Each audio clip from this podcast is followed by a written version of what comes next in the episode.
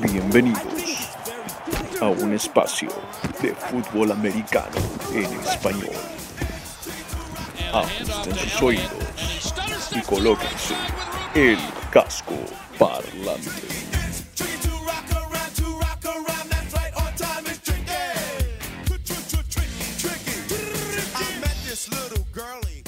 Hola, hola, hola, ¿qué tal? ¿Cómo estamos? Bienvenidos una vez más a Casco Parlante, el podcast que habla de la NFL, la National Football League, la mejor liga de fútbol americano del mundo, fútbol profesional de los Estados Unidos.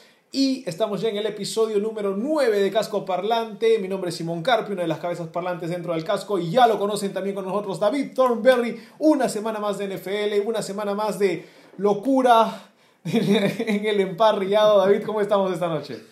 Bien, la verdad es que estoy, estoy como Sam Darnold de hace una semana, estoy viendo fantasmas, no sé qué demonios está pasando en la liga. Pero este, sí, una cosa me queda clara, eh, para mí la gran sensación general que me dejó esta semana el NFL, Semana 10, ¿qué pasó? semana 10, es que fue la semana de las salas cerradas. Usted está enamorado de las alas cerradas. Ya habíamos tenido un top 5 anterior acerca de alas cerradas actuales. Sí. Y también tiene un odio por los pateadores, al parecer.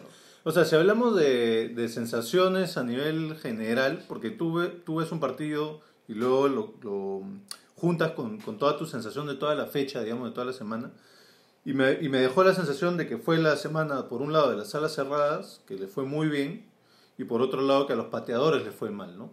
Pero la verdad, esa es la sensación. Después estuve corroborando un poquito con datos, y la sensación de los pateadores no era tanto, era más porque los que fallaron los pateadores que fallaron, los fallaron en partidos, o mejor dicho, los errores, los fallos que tuvieron los pateadores tuvieron un impacto probablemente en el resultado final, a pesar de que no fueron tantos, y fallaron puntos extras también, más sí, que y, nada. falla- y fallaron puntos extra, a pesar de que no, no hubo tantos hierros como en otras semanas, tuvieron esos hierros un poco más de impacto. Pero al margen de eso, lo que sí lo pude confirmar con datos es que sí fue las semanas de las salas cerradas, porque hasta, la- hasta esta semana, en las semanas anteriores, un promedio de 7 alas cerradas por semana anotaban. Ahora, tomar en cuenta que hay alas cerradas de las cuales no habíamos escuchado para nada, como Jacob Hollister, que honestamente yo de Hollister sabía de ropa y nada más. Ah, pero ahora esta semana aparecen nuevos alas cerradas, todos quieren ser el nuevo Rob Gronkowski. Sí. Pero básicamente lo que te decía es que en cada semana, en promedio, 7 alas cerradas anotaban. En esta semana, 11 alas cerradas distintas han anotado. Y en las semanas anteriores, las alas cerradas como grupo, en conjunto, anotaban un promedio de 8 touchdowns, 8 touchdowns y medio. Y esta semana anotaron 13 touchdowns. Bueno, sabemos que viene siendo la tendencia también jugar con más alas cerradas en el campo, tal vez dos, los Ravens ya se pasan y juegan con tres al mismo tiempo y no les importa, igual les funciona. Le va bien. le va bien. Ah, hay que decir, Andrews tuvo no sé cuántos touchdowns esta semana. Pero eh, sí, esa es la tendencia en la NFL. Cuando encuentran algo que parece que funciona, lo ponen hasta que alguien aprenda a pararlo. Hasta Sí. que tengas que enfrentar también a Fitzpatrick, vas a seguir jugando con esa cantidad de alas cerradas. Sí, y aprovecho esa, esa sensación y, y confirmación con, a través de datos de las salas cerradas para encadenar ya con mi primer eh, jugador que para mí ha sido lo mejor de la, de la semana. Ahí está, vamos con él. Que para mí uno de los mejores jugadores de la semana fue Kyle Rudolph, Era la cerrada de los Vikings. de los Vikings, que tuvo dos touchdowns y no solo eso, tuvo también una conversión de dos puntos. Ojo que yo decía que no me gustaba Kyle Rudolph hace dos, tres semanas y ahora Sí. viene con este tipo de partidos. Creo que eh, por fin están escuchando el podcast. Sí, y dándonos la contra.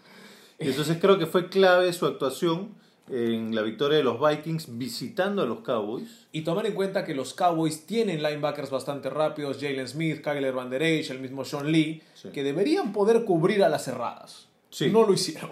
No, acá Rudolph tuvo un partidazo, él, él fue un poco la válvula de escape y la clave de Cousins, a, a quien siempre habíamos criticado, pero esta vez tuvo un partido decente. Ojo que Cousins lanzó solamente seis pases completos, me parece, a receptores. Sí, Todo lo demás fue a corredores y a las cerradas. sí. Y el primer touchdown, este, no sé si lo viste, pero creo que fue el primero. Cousins, o sea, como que se rompe la jugada y Cousins parece que ya la está botando fuera y en realidad no sé cómo Rudolph llega y la agarra con una mano, un atrapadón, realmente uno de los mejores de la semana, ¿no? Y la, y la conversión de dos puntos era simplemente para, ese fue en el último touchdown de los Vikings, para ampliar más la ventaja frente a los Cowboys y asegurar que ellos tuviesen que anotar un touchdown para empatarlo. Eh, se fueron por la jugada de dos puntos y Rudolph fue el receptor. Así que los Vikings ahí están trepándose a la espalda de Kyle Rudolph a ver si Cousins tiene alguien que lo cargue hasta el final de la campaña.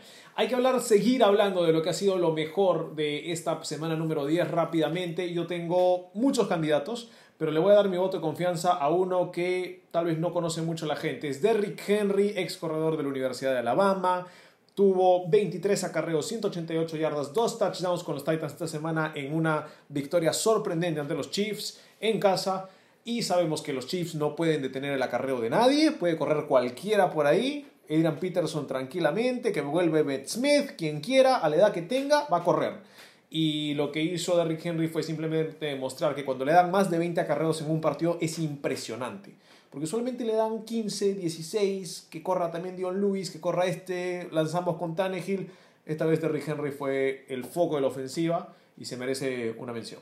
Sí, yo también lo tengo, de hecho, acá anotado como lo mejor de la semana, una victoria, una victoria aguerrida de los Titans que nadie esperó, yo no lo esperaba, no creo que nadie lo esperara. Tú me mencionaste, ¿viste a Tannehill? Es la primera vez que alguna vez me has dicho eso. Sí, sí, porque lo voy a mencionar este, entre los jugadores que se han ganado mi respeto, pero para seguir un poco con lo mejor de la semana de Henry, totalmente de acuerdo contigo, probablemente uno de los factores más importantes por los cuales este, los Titans pudieron sacar esta victoria sorpresiva. ¿no? Además tuvo dos recepciones, cosa que en su vida ha tenido creo dos recepciones de Rick Henry. Es, simplemente un corredor que pasa por encima de la gente. ¿Quién más tienes como lo mejor de la semana? A mí me encantó particularmente una jugada, no tanto un jugador. Yo nunca he visto esto en la NFL. Patrick Mahomes pierde este partido, pero hay un momento en que salta con los dos pies del ah, suelo y aún así lanza un pase completo. Sí, sí, sí, lo vi. Eso no tiene sentido. Lo que hizo Pat Mahomes fue algo que hay que no enseñarle a nadie que lo haga nunca y simplemente poner el video cada vez que quieras ver algo impresionante que creas que el cuerpo humano no puede hacer. Sí, lo vi, sí, lo vi. Prácticamente fue, lanzar en agua, fue lanzar en fluido. Sí. fue increíble y creo que más allá de la derrota, Patrick Mahomes demuestra de que va a seguir rompiendo no solo récords, sino las leyes de la física. Sí, el, principal, problema ahí es la defensiva. por tierra especialmente. Especialmente. Para ti, David Thornberry, lo mejor de la semana, algo así importante que te ha impresionado. Eh, bueno, ya te hablé de Rudolph, ya coincidimos los dos en Henry. Eh, los dos coincidimos en Christian Kirk oh, también, ¿no? El receptor. Receptor de los Arizona Cardinals. Salido de Texas AM, me parece, Christian Kirk. No, de Texas Tech. Vamos a revisarlo un momentito. 138 yardas, 3 touchdowns. Eh, bueno, Texas A&M, te digo. Sí. En un buen esfuerzo de los, de los Cardinals que perdieron por, por un gol de campo contra los Buccaneers. Y uno más, el último para mí de lo mejor de la semana, Aaron Jones, el corredor de los Packers. También 3 touchdowns, casi 100 yardas, 97. En una victoria difícil de los Packers porque bueno, los Panthers son un buen, son un buen equipo, ¿no? Sin duda, sí. Dieron pelea, pero sobre todo porque empezó a nevar. Entonces se hizo complicado ahí en, el Lambo Field del partido, ¿no? Lo raro es de que eh, empieza a nevar en noviembre en Lambo Field. Y había otros lugares, como en Los Ángeles, que había que poner ventiladores por el calor que estaba haciendo. Así que va a ser difícil ahora los viajes, me parece. Ahora en este momento en la NFL, viajar de costa a costa no solo va a ser un cambio de horario, sino va a ser un cambio de clima que puede afectar a los equipos visitantes. Sí, y lo que siempre dicen, ¿no? El viaje de oeste a este suele ser más pesado que al revés, ¿no? Que de este a oeste. 11 touchdowns por tierra ya tiene Aaron Jones esta temporada. Sí, de hecho hay algunos que están diciendo que, que Aaron Rodgers ni siquiera es el mejor Aaron en su propio equipo. ¡Wow, wow, wow! Cuidado con ese tipo de aseveraciones, muchachos. Pero sí, Aaron Jones ha demostrado ser el corredor que Aaron Rodgers ha pedido por muchos muchos años, desde un tal Ryan Grant en algún momento, ah, a ver si se acuerdan de él. otro que me gustó esta semana, y hay que decirlo también, fue el trabajo en derrota de Amari Cooper. Tuvo 11 recepciones, 147 yardas y un touchdown. Y creo que en general el trabajo de Dak Prescott fue impecable. 28-46, 397, 3 touchdowns. La ofensiva de los Cowboys sin Ezekiel Elliott igual funciona y pierde. Ese creo que es eh, la temática y estaremos hablando de eso también en nuestro peor de la semana. Sí, lo que más me impresionó de Amari Cooper es que hubo dos jugadas consecutivas en donde hace dos atrapadas casi idénticas, una en la yarda creo que 15 y otra para touchdown, sí. donde pues, las puntitas del pie, ¿no? Y se estira hacia afuera del campo y agarra el balón dejando las puntitas de pie y él casi totalmente estirado, ¿no? Y las dos igualitas en realidad y casi consecutivas fue increíble. Nunca Dos jugadores que siempre veía haciendo eso eran Santonio Holmes, que lo hizo hasta en el Super Bowl contra los Cardinals, Sí. Y Julio Jones lo hace muy seguido. Sí. Pero sí. Mari Cooper es un receptor tal vez distinto, que siempre lo veíamos más rápido que Julio, tal vez igual buen corredor de rutas, pero un poquito más ligero. Ah, pero ahora también lo está haciendo y creo que no les ayuda a los Cowboys, pero de todas maneras es impresionante. Sí, lo que yo no había visto era que lo hicieran dos veces casi seguidas, ¿no? Es verdad. Um, Jadavion Clowney hay que darle creo una mención de lo que hizo esta semana. Es un jugador que ha sido muy criticado a lo largo de su carrera. Tuvo que ir ahora a los, a los Seahawks. Tuvo cinco golpes de coreback. Más allá de que tuvo una sola captura y cinco tacleos, cuando tú le llegas al coreback cinco veces y lo llegas a golpear, ya está pensando solo en ti. Sí. Yo creo que Garoppolo tenía en la mente a Jadavion Clowney en un momento. Hay una jugada en ese partido lunes por la noche, mi querido David, que Jadavion Clowney hace una finta tan fácil a su línea ofensivo que parece que era un cono. Y cuando llega, el corredor tiene que tomar el bloqueo, se agacha el corredor porque no lo quiere tomar. No sé si tú has visto imagen de Jadavion Clowney en South Carolina jugando partido contra Michigan en universidades, que Jadavion Clowney aplastó al corredor que trató de bloquearlo y de ahí se comió al coreback. Eh, me parece que aplasta al corredor que estaba acarreando el balón y solamente no solo lo aplasta, es fumble, lo recupera y lo lleva a la anot- anotación. Esa fue uno de los highlights que lo llevó a la NFL y creo que este corredor no quiso llegar a ese nivel. El corredor de, me parece que era Brida, Ah, me parece que era Coleman tratando de, de bloquear en, en jugada de pase para los 49ers. Y bueno, hay que darle crédito a Clowney que ayudó mucho a los Seahawks a ganar ese partido. Sí, para ti uno de los mejores y para mí yo lo tengo en los jugadores que se han ganado mi respeto, porque Uy. como tú bien dices, bueno, la, la semana pasada ya estábamos criticando un poco al resto de la escuadra de los Seahawks que no ayudaban mucho a Russell Wilson. A la defensa particularmente. Eh, hablamos de todo el equipo, ¿no? Pero sí, la defensa estaba un poco flojita, pero efectivamente este lunes Clowney, como tú bien dices, ¿no? estuvo muy activo y alteró totalmente el plan de juego ofensivo de los 49ers. Y sí, de hecho, fue un, un factor muy importante por el cual los Seahawks pudieron quitarle el invito a los 49ers, ¿no? Entonces sí, yo tengo a Clowney dentro de los jugadores que se ganaron mi respeto. Hablemos ahora de lo peor de la semana. Si ya es que terminamos con lo mejor, ¿tienes algo más para mencionar en lo mejor de la semana? No, solo que te estaba haciendo, te estaba encadenando ahí perfecto para lo del respeto. Vámonos al respeto, mi Sí, querido pues, si te David en bandeja, Yo no te voy a dejar sin respeto a ti, David Thornberry. No, vamos a lo mejor del respeto. Pero te voy a decir algo importante, que la canción de la semana hoy día fue eh, Tricky, de Run DMC. Tal vez eh, It's Tricky, en verdad es el título. No sé si los conocen, son los que hacían Walk This Way con Aerosmith. Claro. Ellos, por supuesto. Esta canción indica de que sí, la NFL es engañosa, como diría David Thornberry, también es difícil. Sí. Y esta semana se mostró que es bien difícil predecirla, apostarla, jugarla, ganar, eh, ser competitivo y todo es difícil y es muy engañosa. Y recién vamos en la semana 10, se viene la 11. ¿Quién se ganó tu respeto además de Jadavion Clowney, mi querido David Thornberry? La defensiva de los Steelers Eso ya la tenías como que ahí. Sí, yo te decía, ¿no? Poco a poco, pero, pero realmente humillaron a los Rams, de quienes yo esperaba mucho más. Y, y el partido lo ganó la defensiva, realmente, ¿no? No tanto la ofensiva. Y en realidad ya van varios partidos que la defensiva de los Steelers se, se hace presente. Y en particular, eh, el otro Fitzmagic. El otro Fitzmagic le están llamando ahora. Minka Fitzpatrick. Desde que ha llegado Minka Fitz- Fitzpatrick al- a los Steelers, déjame darte un par de datos. Échalos. Tiene cinco intercepciones, Ya, dos de ellos devueltos para touchdown. ya. Y los Steelers están 5 y 2. Y ahorita están con récord ganador. O sea, yo no, yo, no- yo no esperaba eso de los Steelers. Ahora, Fitzpatrick salió de los Dolphins. Sí. Ojo que los Dolphins habían contratado a Minka Fitzpatrick desde el draft, lo jalaron ellos mismos al safety de Alabama, que jugaba hasta corner en Alabama, hay que ser sinceros. Y a los Dolphins les regresa esta semana, al parecer, Rashad Jones, que es uno de sus mejores safeties, el veterano, y que bueno, tal vez por eso podían dejar ir a, Fitzpa- a Fitzpatrick tranquilamente. Pero bueno, demostró ser un error, ¿no? Porque Fitzpatrick. Bueno, yo creo que también es un tema de motivación. Fitzpatrick está jugando así con los Steelers, no jugó así con los Dolphins. Sí, puede ser, puede ser. Tienes razón, tienes razón. Um, hay que darle mucho crédito también a la gente del grupo de NFL Fans en el Perú, que están en Facebook. Saludo a todos los chicos que nos escuchan. Hola, hola. Ah, por favor, pongan más datos como ese. ¿Qué jugadores les gusta, qué jugadores no? Hablaremos de un tema hoy día que presentó uno de los chicos, le daremos también su crédito más tarde, ah, acerca de un evento interesante que va a pasar este sábado, en el cual algunos equipos atenderán seguramente a la NFL, pero no sé si realmente tendrá impacto en la liga. Lo hablaremos en un momento. Ah, vamos rápidamente con los más respetos. Para mí, mi respeto, encadenando con la defensa de los Steelers que mencionas, para mí es Tomlin. Porque Ajá, Tomlin sí. creo que motiva a esta defensa. Sí, sí. Y de alguna manera está tratando de prevenir los posibles errores que pueda tener la ofensiva, que además tiene lesiones y tiene un montón de problemas, pero que tiene tal vez la mejor línea ofensiva de la liga. Y le está diciendo, ok, protéjanme al Rodolfo el Reno, por favor que no se acabe la Navidad, que el chico todavía esté en una sola pieza, porque tampoco es que Devlin Hodges sea mucho mejor. Entonces, vamos con lo que tenemos y la defensa de los Steelers volviendo a sus raíces milenarias de los 70s, es más, 80s, 90s, 2000 de cualquier año, volviendo a ser ellos mismos. Te doy mi otro respeto que creo Sí. que no está muy metido en tu mente, pero son los Jets.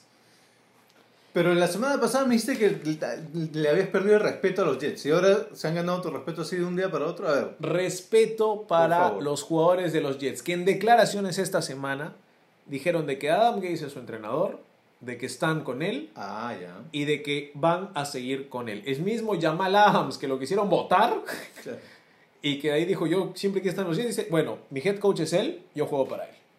Así que Adam Gaze, por más de que parecía que estaba buscando un nuevo trabajo hace dos semanas, ganaron contra los Giants esta semana y todo el equipo dijo, lo validamos, Gaze se queda con nosotros, veremos si el gerente general y el dueño de los Jets eh, piensan igual. ¿No? Pero por ahora, al menos los jugadores de los Jets se ganan mi respeto por ser leales. Está bien, entonces está justificado. Estoy de acuerdo contigo, buen gesto de- diciendo lo que tenían que decir. ¿Algún otro personaje que se haya ganado el respeto a David Thornberry? Tu, tu amigo Ryan Tannehill, Ah, pensé que iba a decir Ryan el otro.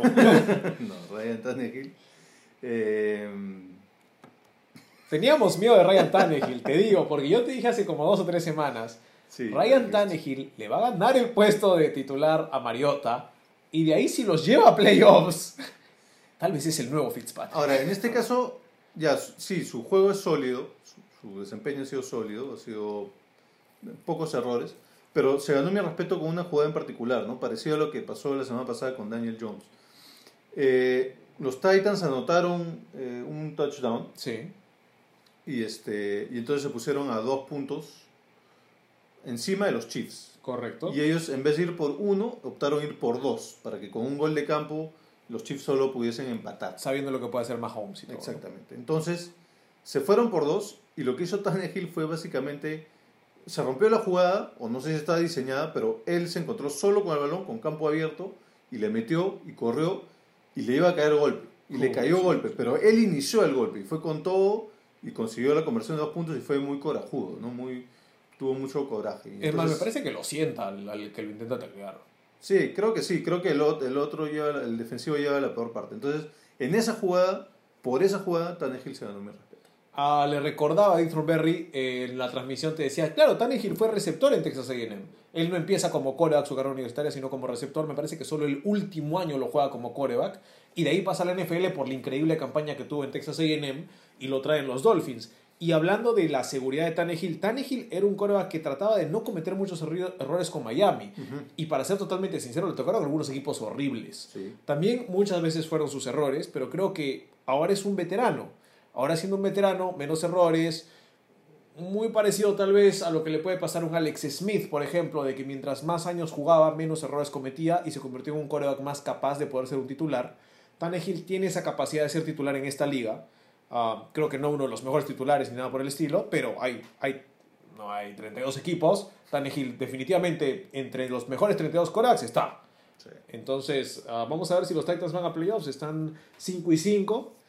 Y ganan a quien no deben ganarle y pierden con quien no deberían perder. Así que Cierto. vamos a ver qué pasa. Menos respeto. ¿Quién perdió nuestro respeto esta semana? David Thornberry. Yo me quedo con todos los Bears. Con todos los osos de Chicago. Toditos. Ya Matt Nagy, lo siento. Todo el plantel perdió mi respeto. Los Bears ganaron. Si me permites, solo una mención honrosa rápida para el respeto. El cuarto suplente de los Lions, Driscoll, Driscoll. no lo hizo tan mal. En un- lo, lo tiraron ahí a los Leones. Bueno, los Leones, mejor dicho, lo tiraron A los osos. a los Osos. Y no lo hizo tan mal. No perdieron, pero no tan mal no lo hizo. No, no lo hizo tan mal, honestamente. Salió de Louisiana Tech. Me parece que Driscoll. Es más, creo que jugó una temporada en Florida. Antes de jugar en Louisiana Tech. Pero sí, ah, yo por eso le perdí respeto a los Bears. Porque, un Porque no había Matt Stafford, Claro. faltaba un liniero ofensivo, se lesionó Asian Robinson, se lesionaron como dos linieros defensivos más, le faltaba un corner. Los Lions estaban jugando con David Thornberry y Simón Carpio en el campo y aún así estuvieron tan cerca de empatarlo que los Bears no merecen respeto.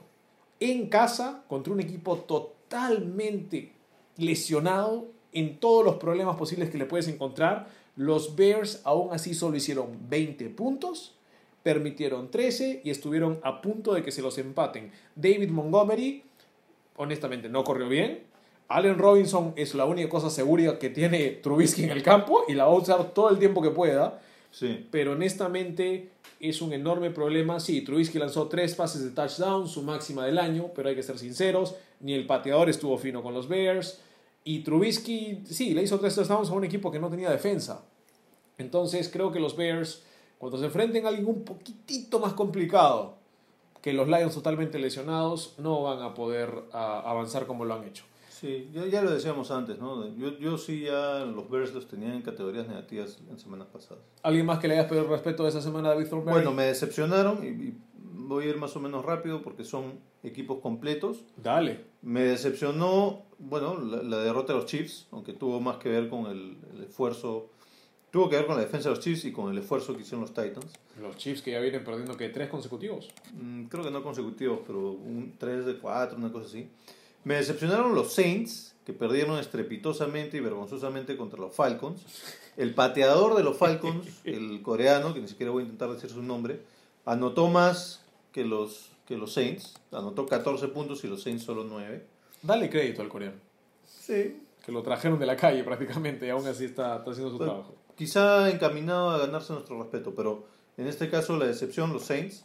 Los Rams me decepcionaron un montón. Yo entiendo que se lesionó el centro en el partido, que es una posición clave. Sí. Ya venían con, creo que el, el guardia derecho lesionado, entonces la protección no es ideal, pero, lo que, pero o sea, yo te lo dije desde el inicio de la temporada. Jared Goff, para mí, si los Rams quieren regresar al Super Bowl, Jared Goff no es la solución. Para mí es, es el principal, pro- uno de los principales problemas de los Rams, para mí es Jared Goff. Para mí el principal problema es Sean McVay. No. Creo que llegó un Totalmente punto- en desacuerdo contigo. Yo llego- creo que llegó un punto en que se le acabó la creatividad. Y ya encontraron, ah, esto es lo que le gusta hacer a McVay, perfecto, ya no lo puede hacer. Y ya no lo puede hacer. Puede ser, pero después de la creatividad y de la sorpresa, igual crea la solidez. McVeigh es un, es un coach sólido. Pero donde no hay solidez es en, en la posición del, del quarterback. Además, yo O- creo que la o- defensa de los Rams eh, sí es de verdad. Sí, la defensa sí. pero siento que la creatividad ofensiva ya no está. Si es que no tienes a Todd Gurley, siento que no saben cómo utilizar armas tan importantes como Cap, como Woods, como Cooks, como Cook. Y creo que eso es lo que pasa, porque antes los utilizaban hasta corriendo, los utilizaban en diferentes formas. Claro, pero eso tiene que ver también con lo que, o sea, lo que te permite hacer tu, tu QB. Ahí está, hagamos algo. Al final de la temporada vamos a decidir cuál es el problema, McVay o Goff. Yo te digo ahorita que es Goff. Yo te digo no- ahorita que es ¿Tú no estás de acuerdo con Goff? No. Mira, te voy a encontrar... Vamos a hacer un ejercicio rápido. Te voy a preguntar, tú contéstame en dos segundos. Ya. ¿Goff o Jimmy G? Dos segundos. Goff. Go, qué falso que eres. Goff o Kyler Murray. No me gusta Garoppolo. Ah, Kyler Murray. Goff o Russell Wilson. Russell Wilson. Goff o Drew Brees. Drew Brees. Goff o Teddy Bridgewater. Goff. Goff o Kyle Allen. Ah, Goff. Goff o Cam Newton. Goff. Goff. ¿Prefieres a Goff antes que a Cam Newton? Sí, porque a Goff lo puede entrenar. A Cam Newton no. Goff o Matt Ryan. Matt Ryan. Goff o Winston. James. No, Goff, Goff. Goff o Aaron Rodgers. Rogers. Goff o Stafford. Stafford. Goff o Trubisky. Goff. Ya. Goff o Cousins. Ah. Ah. Hoy, Cousins. Goff o Daniel Jones. Goff. Goff o Keenum. Goff. Goff o Dak. Dak. Goff o Wentz. Wentz. Ya, me has dicho como 10 o 12 que son mejores que Goff, más o menos. Sí, pero el problema no es Goff. En, en NFC, ¿no? Porque yo te pongo ahorita, dime la lista de entrenadores y te encuentro 10 entrenadores mejores que McVay también. Ya, eso lo hacemos la próxima semana. Perfecto. Ah, ¿Quién más perdió el respeto? Me decías. Eh, decepción, eh, la, la línea ofensiva de los Seahawks. por momentos se vio muy, se muy veía do- aguachenta. dominada, sí, aguachenta es la palabra correcta, creo. Este, y obviamente eso obliga a que Wilson se tenga que exigir más, pero bueno, esa es la impresión que te da. Y ya lo había dicho creo la semana pasada, pero lo repito, este, el buen señor veterano Vinatieri. Volvió a fallar, sí. Otro punto extra, ni siquiera un gol de campo. Ahora, tú dirás, un punto extra es un punto, no afecta mucho. ¿Cuánto perdieron? Afecta, porque mira, los Dolphins ganaron por 4. Pero si tú has anotado ese punto extra, te cambia totalmente toda la estrategia de cómo remontar ese marcador. Correcto. Porque si tú tienes ese punto extra, tú solo tienes que preocuparte en buscar el gol de campo. Sí. Acá tienes que preocuparte en buscar y, el touchdown. Y, tenías, te a, cambia y todo. tenías a Brian Hoyer que para buscarte un, gol- un, un touchdown es complicado. Exactamente. Ah, bueno, sí, hay que decirlo. Ese partido, felicitaciones a Ryan Fitzpatrick. Ah, tenía que decirlo. No puede haber un podcast sin su nombre. Eh, es la buena suerte que tenemos. El pateador de los eh, Atlanta Falcons se llama Young Ho Ko. Sí. ¿Te atoraste? ¿Está bien? No, es como, bueno, los que entienden inglés, la Young Ho es la. Entonces, tranquilos. los que saben coreano, lo siento mucho.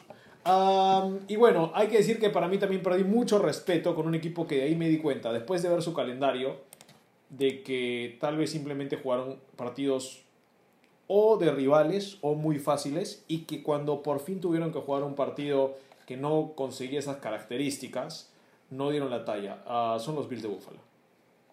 Honestamente, este no era un partido facilito, pero tampoco era un partido de rivalidad. Era un partido en el que tenían que ir de visita contra un equipo que puede ser tan bueno como ellos y demostrar que pueden ganar.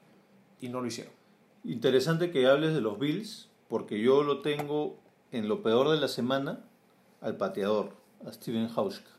Que se debe ganar seguramente ahí un premio. Hauschka falló dos goles de campo.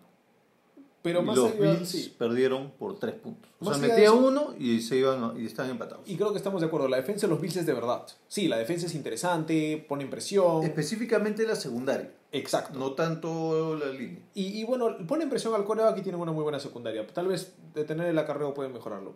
Pero ah, ofensivamente es un equipo que es muy limitado. Sí, Y contra una defensa decente como la de los Browns, que es una defensa decente, cuando quiere. Hicieron 16 puntos y dos fueron de safety. Así que honestamente fueron dos touchdowns todo un partido y nada más. Y bueno, sí, fallaron dos goles de campo, pero creo que todavía falta desarrollar a Josh Allen, tal vez no este año, tal vez el próximo. Y entre Singletary y Gore está muy bien, pero hay que buscar un, un golpe de gracia y a veces no lo dan. Sí. Um, por eso los, los Bills, a mi parecer, este año no van a playoffs, lo digo desde ahorita, por más que ahorita estén 6 y 3, me parece que van a enfrentar partidos en los que van a verse dominados. Sí, o sea, lo decíamos la vez pasada, como que no terminan de convencer. Este, sobre todo, por, bueno, por todo lo que acabas de comentar ahorita, ¿no? Pero para mí igual, o sea, todo lo que has dicho sí, pero bastaba con que el pateador haga dos goles de campo, un gol de campo, ni siquiera dos, y, el- y la historia era distinta, ¿no? El, el- el análisis quizá hubiese sido distinto. Es correcto. ¿Algún otro equipo que perdió tu respeto? ¿Algún otro personaje que dijiste, ah, Esa es la decepción. eh, ya, como te digo, ya, ya entré a lo peor de la semana. Pues yo te doy mi peor de la semana, se llama. Jason Garrett, el entrenador de los Cowboys. Honestamente, señor, el partido lo perdió usted. Dak Prescott estaba teniendo un partido increíble y lo que decidió hacer el señor Jason Garrett, es decir, sigamos dándole la pelota a Ezekiel Elliott, que no llegó ni a 100 yardas. Y honestamente, los Vikings, todo el partido, quisieron detener a Ezekiel Elliott, lo hicieron relativamente bien. Creo que los Cowboys también, gran parte del partido, lo que quisieron hacer fue detener a Dalvin Cook. Y me parece que lo hicieron bien. Dalvin Cook tiene un acarreo de como 30 yardas, me parece. Y el resto del partido fue difícil para él por tierra. Pero hay que ver la diferencia entre los Vikings y los Cowboys. Los Vikings, todo el partido quisieron detener a, Ezekiel Elliott. Al final lo lograron. Los Cowboys, todo el partido quisieron detener a Dalvin Cook. Y en la jugada en que no lo detienen, que es ese acarreo de 30 yardas, hay que ser sinceros, los Cowboys tenían 10 jugadores en el campo. Y confiesan después del partido Van Der Esch y Jalen Smith y dicen, sí, nos dimos cuenta que faltaba un líneo defensivo, pero tuvimos que jugar la jugada. Y ¿sabes qué? Si lo volviera a hacer, lo volvería a hacer. Jugaría sin un líneo defensivo y jugaríamos esa jugada. Sí, pues. Yo dentro de mí es como que esa es la mentalidad de Jason Garrett. En vez de decir, señores, nos falta un jugador, tiempo fuera, ¿sabes qué? Volvamos a ordenarnos porque estamos haciendo cosas que no deberíamos. Claro. No, no importa, igual podemos contra, contra un jugador más. Y Pero, no puede. ¿Sabes qué pasa? Muchos le critican a Garrett que no gestiona bien sus, sus tiempos fuera. Entonces probablemente él debe estar carmeado y pensando en eso y, y dice, no, juguémosla nomás. Y sus jugadores ahora piensan lo mismo. Y Jalen Smith y Van Esch, sus jugadores jóvenes, dicen como que no, está bien, lo jugaríamos de nuevo. Bueno, te volverían a correr 30 yardas encima de nuevo y ganarían los Vikings. Y creo que esa es la, la diferencia entre eh, un equipo entrenado por Mike Zimmer y un equipo entrenado por Jason Garrett. Sí, pues la disciplina, ¿no? La disciplina por todos lados. ¿Tú. ¿Lo peor de la semana para ti?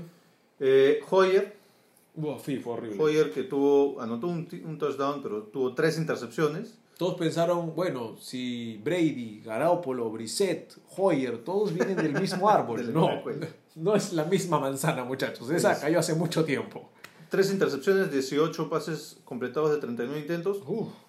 En un partido que estaban de local, perdieron por cuatro puntos contra uno de los peores equipos de la liga, que son los Dolphins. Los Dolphins. Esas tres intercepciones, de hecho, tienen impacto en el resultado final. Entonces, para mí, Hoyer de lo peor de la semana. Ah, hay que darle una mención también a los Bears, ya les perdí el respeto, pero hay que decir que fue lo peor de la semana, aunque ganaron. Bueno, no pongámoslo como lo peor, ganaron al final, ¿no? Sí, ganan. Pobrecitos los Lions, en verdad, que se comieron un montón de lesiones esta semana. Y si estás hablando de entrenadores, yo sí quiero hacer mi men- mención honrosa de lo peor de la semana. ¿A quién le echas? Ya hemos basurado bastante a Freddy Kitchens, pero acá tengo, tengo una muestra tangible de por qué para mí lo peor de la semana. Estaba comiendo una dona, ¿no? No, eso sería bueno, ¿no? Que invite. No, este.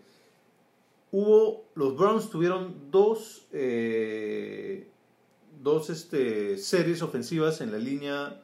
En la yarda 4, creo. Sí, llegaron Casi ahí seguidas. sí, seguiditos. O sí. sea, tuvieron ocho intentos. Porque se jugaron. la- en, el primer, en la primera serie se la jugaron en cuarta. Tuvieron ocho intentos para llegar a la, a la Inzone y anotar un touchdown. ¿Cuántas veces entraron? Cero. Wow. Anotaron un gol de campo al final. O sea, Dales, tuvieron un- dales un fullback. Sí, no sé, o darles un entrenador que sepa hacer algo. O O, no Freddy ¿no? Kitchens a correr el balón una yarda. Sí, pues no sé, pero de ocho intentos, tres, de ocho intentos en la yarda 2, creo, tres puntos. Bueno, mención también entonces para Baker Mayfield, porque eso también es culpa del coreback. Sí, pero más creo que por, del entrenador. El diseño de jugada, ahí sí. Ahí en esas situaciones sí el diseño de jugada es mucho más importante. Sí, situacionalmente ese equipo tiene muchos problemas. Am, una mención honrosa de lo peor para mí es eh, Shea McLaughlin, que es el McLaughlin, el pateador de los 49ers, que falló lo que era el triunfo. Y no era una patada ¿El triunfo o el empate? muy difícil, ¿no? Eh, en tiempo extra, lo Ah, falla. en tiempo extra, sí, Falla el razón, triunfo. tienes razón, tienes razón. Y honestamente, la, la patada no era de gran, digamos, longitud. Era un poco complicada porque estaba de lado difícil para un pateador derecho, pero aún así la pateó horrible. La pateó tan mal que fue un calcetinazo al costado izquierdo. Lo pateaba mejor Raúl Alegre. Había que cogerlo al señor y decirle, por favor, patea tu esta. Y no, bueno, así pierden el invicto los 49ers. Al parecer es bien difícil la NFL. It's tricky, como dice Randy MC. ah, y ya no tenemos equipos invictos. Pero lo bueno de, de- de que la NFL sea engañosa, sea tricky, es que hay mucho hay mucha emoción. Sí. Y lo que yo destaco de esta semana también como una idea general es los dos partidos en horario estelar, el de domingo en la noche y el de lunes en la noche, partidas. Del más alto nivel. Muy Sí, sí, entretenidos de todo, ofensiva, defensiva, muy entretenidos, muy buenos los dos partidos, de, los, de la mejor combinación de partidos estelares que yo, que yo recuerdo esta, esta temporada. Y eso es hasta los partidos que realmente no quieres ver, porque dices, ah, son equipos que no quiero ver. Los Jets Giants fueron los partidos más emocionantes que ha habido en la temporada. Sí, Sí, con más anotaciones. De, fecha. los Cardinals Buccaneers también estuvieron cuello a cuello durante todo el partido. Y creo que eso es lo que la NFL lo hace tan rico, de que cualquier partido puede llegar a ser increíble. Eh, muchos llevan aburridos, no, también pueden ser chéveres lo que, lo que juegan con buena defensa, um, como por fin lo hicieron los Falcons, Dios sabe cómo. Ah, así que eso es lo que pasa en la NFL, lo que no sabemos que puede pasar va a suceder igual. Ah, Terminamos entonces con lo peor de la semana o tienes ahí algo más guardado. Yo quiero introducir una nueva categoría. Una nueva Que no categoría. sé si será recurrente, pero la tengo para esta semana. Un par de curiosidades de la fecha. Échale. El regreso de Robert Griffin III, RG3, de back, no de quarterback. Sí, sino- quisieron hacer la de los Titans. Te estoy diciendo que nos escuchan el podcast. quisieron hacer la del Ref y Sunshine y no pudieron. Sí, bueno, hicieron- le salió, le salió relativamente bien. ¿no? Hicieron una formación, creo que solo en una jugada en donde hicieron una formación con, este, con Lamar Jackson, obviamente de quarterback, y dos corredores a los costados suyos. Me parece Uno- que eran dos tight ends todavía, ni siquiera dos corredores. No, pues uno era RG3 Ah, correcto. y el otro creo que sí era Ingram, ¿no? Entonces, bueno, reapareció como de back, eso me pareció una, una cosa curiosa. Y otra cosa curiosa, no sé por qué, se me ocurrió cuando estaba viendo el Seahawks 49ers, que, que Jimmy Garapolo se parece a Andrés Vice. Tiene algo, tiene algo de, de vice, sí. Pero Jimmy Garoppolo, hay que decirlo, yo he hecho una encuesta a todas las mujeres que alguna vez me preguntaron algo de fútbol americano y todas lo tienen en su top, Top cinco. de deportistas más guapetones. Bueno, estoy seguro que si le preguntamos a Melania Urbina si hubiese preferido tener una relación con Andrés Vice o con Garópolo, hubiese dicho Garópolo. Bueno, Garoppolo tuvo una relación con ah, Mila Kunis. No, ¿cómo se llama la No, no actriz eh, porno? No sé, yo no veo esas cosas, no sé, le estás preguntando a la persona Mm. equivocada. No, por eso te pregunto porque yo tampoco me acuerdo.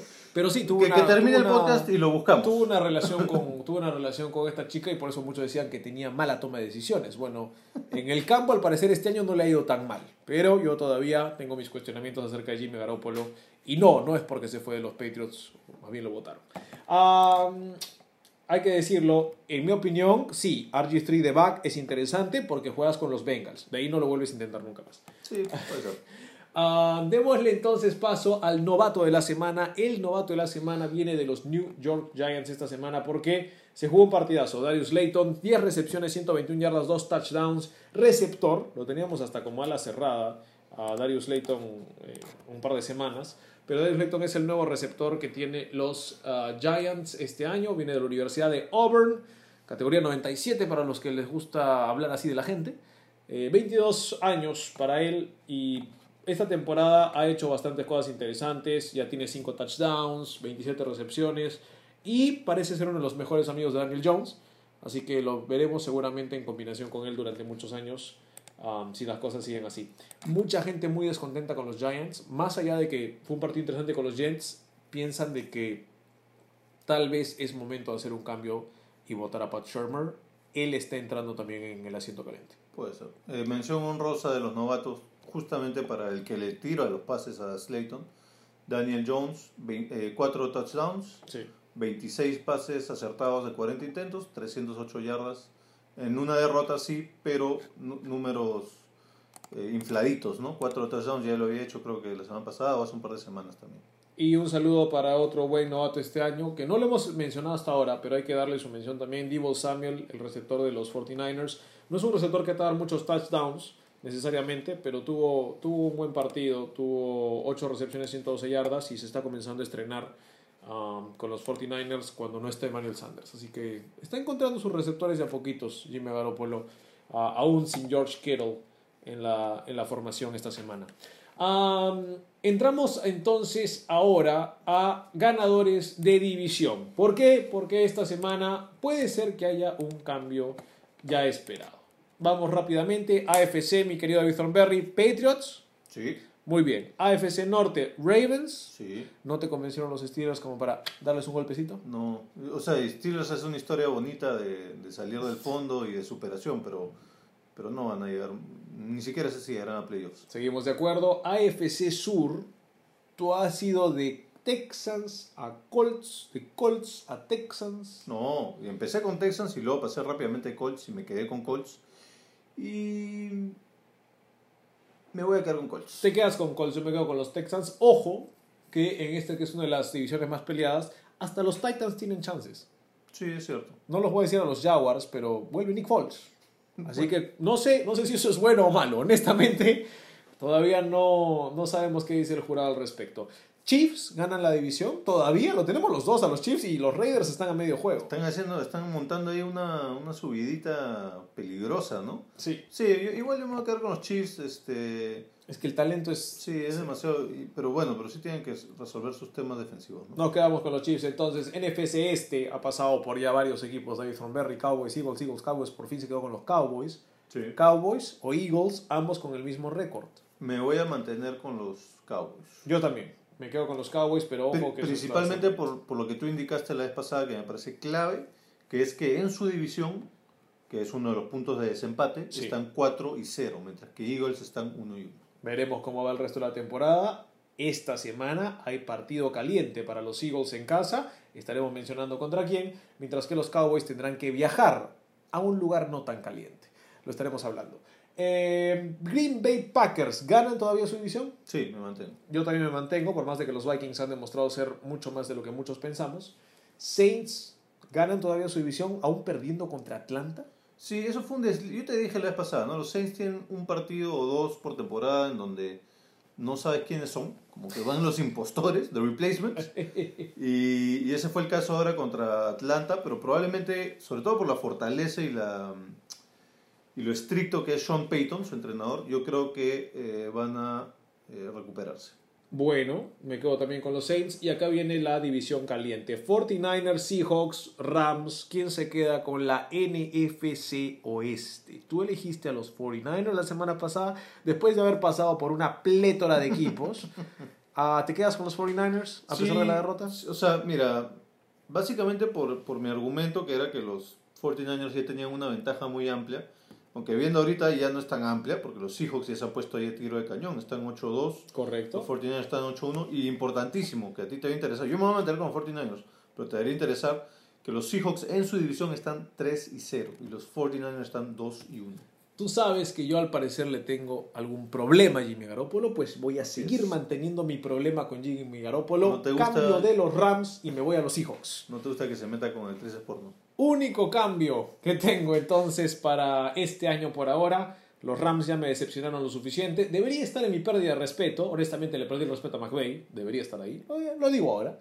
Y los Rams ya no están para mí como campeones de división. Me parece que los Seahawks se llevan la división NFC Oeste. Ah, veremos, veremos si los pueden votar. Esta semana es semana libre para los Seahawks. Me parece que descansan después de su lunes por la noche. Eh, estarán esperando todavía qué pasa con los 49ers que se enfrentarán a los Cardenales de Arizona. Ah, mi querido David Thornberry ha preparado, debido a que ama las alas cerradas, un nuevo top 5, top 5, top 5.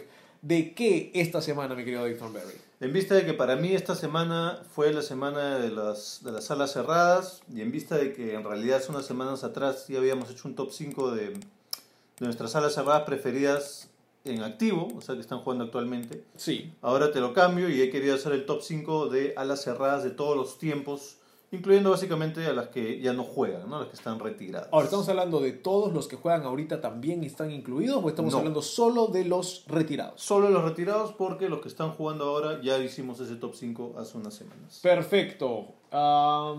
Yo creo que vamos a coincidir por lo menos en tres, porque tampoco es que había mucho de dónde elegir. Es porque tampoco hemos visto, eh, digamos, fútbol americano por tantos años. Sí, es cierto. Conocemos algunos nombres, tal vez eh, Kellen Winslow, Sí. senior, no junior. Sí. Sabemos el problema que tiene la familia Winslow legal con el señor Winslow. Entre otros personajes a las cerradas antiguos de la historia, particularmente no los he visto jugar, me dicen que fueron increíbles, no lo puedo saber. Claro. Pero sí, y también por el uso de alas cerradas que no ha sido tan común, eh, recién ahora en estos últimos años ha tenido como un boom. Así que mi querido David Thornberry, tú quieres empezar porque yo los Sí. voy a ordenar en mi cabeza. Perfecto. O sea, como tú bien dices, estamos hablando de alas cerradas desde el 95 en adelante en mi caso, Sí. que alguito he podido ver. No, obviamente no pretendo decir que, seguí- que yo seguía la NFL en los 90, pero uno cuando empieza a seguir una liga también se nutre de historia, este, ve documentales, ve partidos antiguos, entonces empieza a generarte también un, un pensamiento y unos gustos y disgustos de gente que vino antes de que tú empezaras a seguir la liga. Entonces, no quiere decir que todos los que van a estar en mi lista los he visto o los he visto en vivo, pero sí es un poco, eh, como les decía, como te decía, eh, una selección desde más o menos el año 95. ¿no? Para mí, el mejor de todos los tiempos, y va a ser el, el tuyo también, creo que no hay mayor discusión, Gronk. Ojo, yo no lo tengo número uno, Bronco. Bueno, Lo tengo. me parece raro. Pero no lo tengo número Me uno. parece raro que me vas a sorprender, a todos nos vas a sorprender. Pero definitivamente, eh, o sea, tú ya sabes, eh, mi lista no tiene orden. Pero Correcto. digo, el primero que menciono, porque probablemente no habrá mucha discusión, es este Gronk para mí. Ok. Imparable, intratable, este, un, realmente hacía la diferencia para los Patriots. Y si ustedes han visto cómo jugaba, era realmente una bes- bestiaza. ¿no? La gente se le subía encima y él seguía avanzando. Yo tengo un número uno distinto. Ah, para pero, mí... pero tienes a Gronk en tu lista. Lo tengo a Gronk en mi Ah, lista. ok.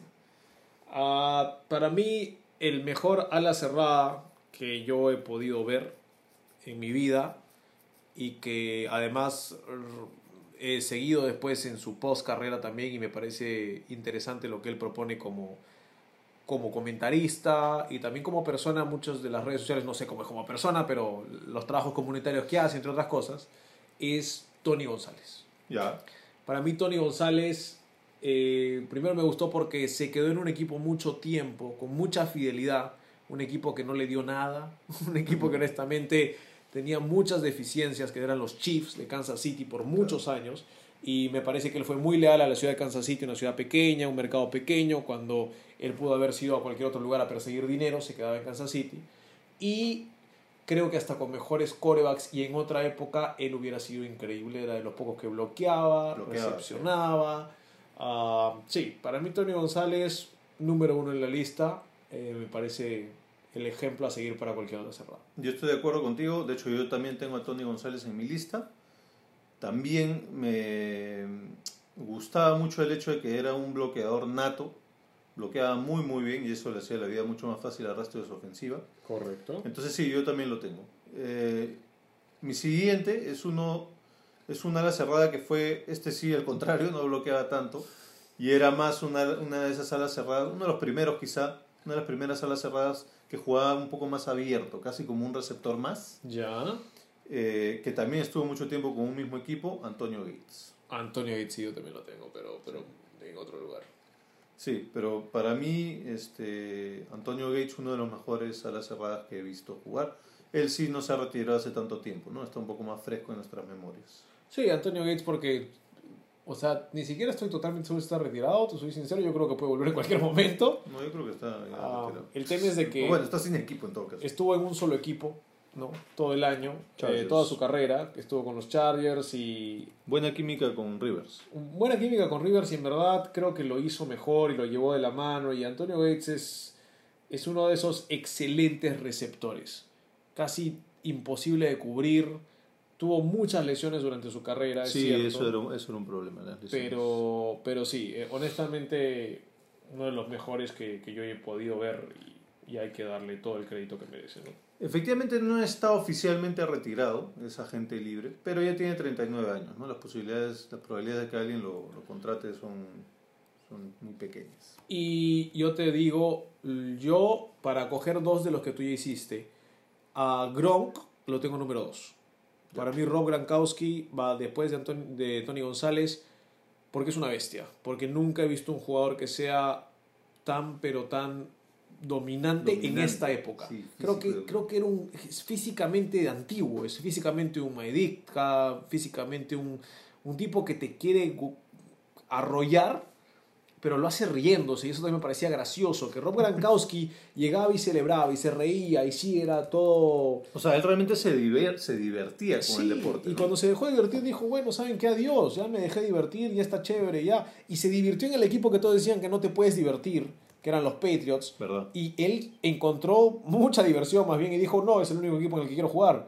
Porque se lo toma en serio su trabajo, pero al mismo tiempo se divierte. Y creo que por eso lo tengo yo como número 2. Y Antonio Gates para mí es el número 3. Con- Eh, este, coincidimos en esos tres, sospechaba Sí, que iba a ser sí, así, ¿no? Porque Antonio Gates para mí fue el primer a la cerrada que yo vi jugar eh, en serio, porque los Chargers los, los veía seguido, jugaban mucho contra los Patriots, y yo veía, wow, ¿qué- qué- qué- ¿cómo puede ser de que esta persona juega adentro, juega afuera, bloquee, se mueva? Y era el primer a la cerrada que yo veía que hacía esto que se llama el, el bloqueo y salir a, recepta- a recepcionar el balón. El ayuda de bloqueo o fake de bloqueo, salir por un costado, y me parecía impresionante. Yo por eso sí los tengo esos tres bien arriba. Y me parece que es una lista de top 3 para mí y de ahí vienen un par más Sí. y tal vez algunas menciones honrosas. De acuerdo. ¿Quién, ¿A quién tienes el cuatro? El número Ah, para mí el cuarto, honestamente lo tuve que pensar mucho porque por diferentes razones me gustaron diferentes alas cerradas a lo largo de, de- la poca carrera que tengo viendo la NFL. Pero tendría que darle mucho crédito a un ala cerrada, creo, por su tamaño y es Dallas Clark.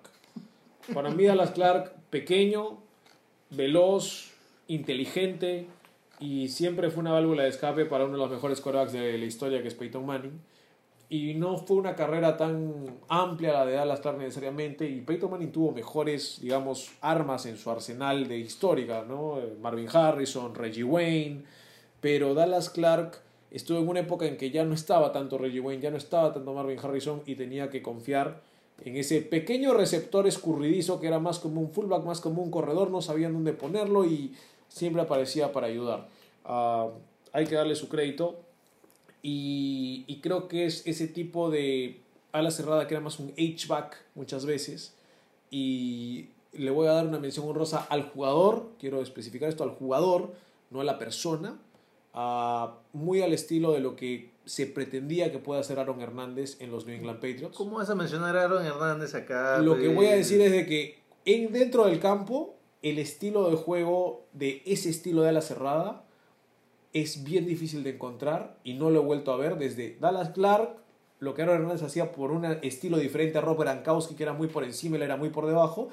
No he vuelto a encontrar un ala cerrada que haga ese estilo. Y creo que eso es algo que muchos equipos en la NFL están buscando ese estilo de ala cerrada.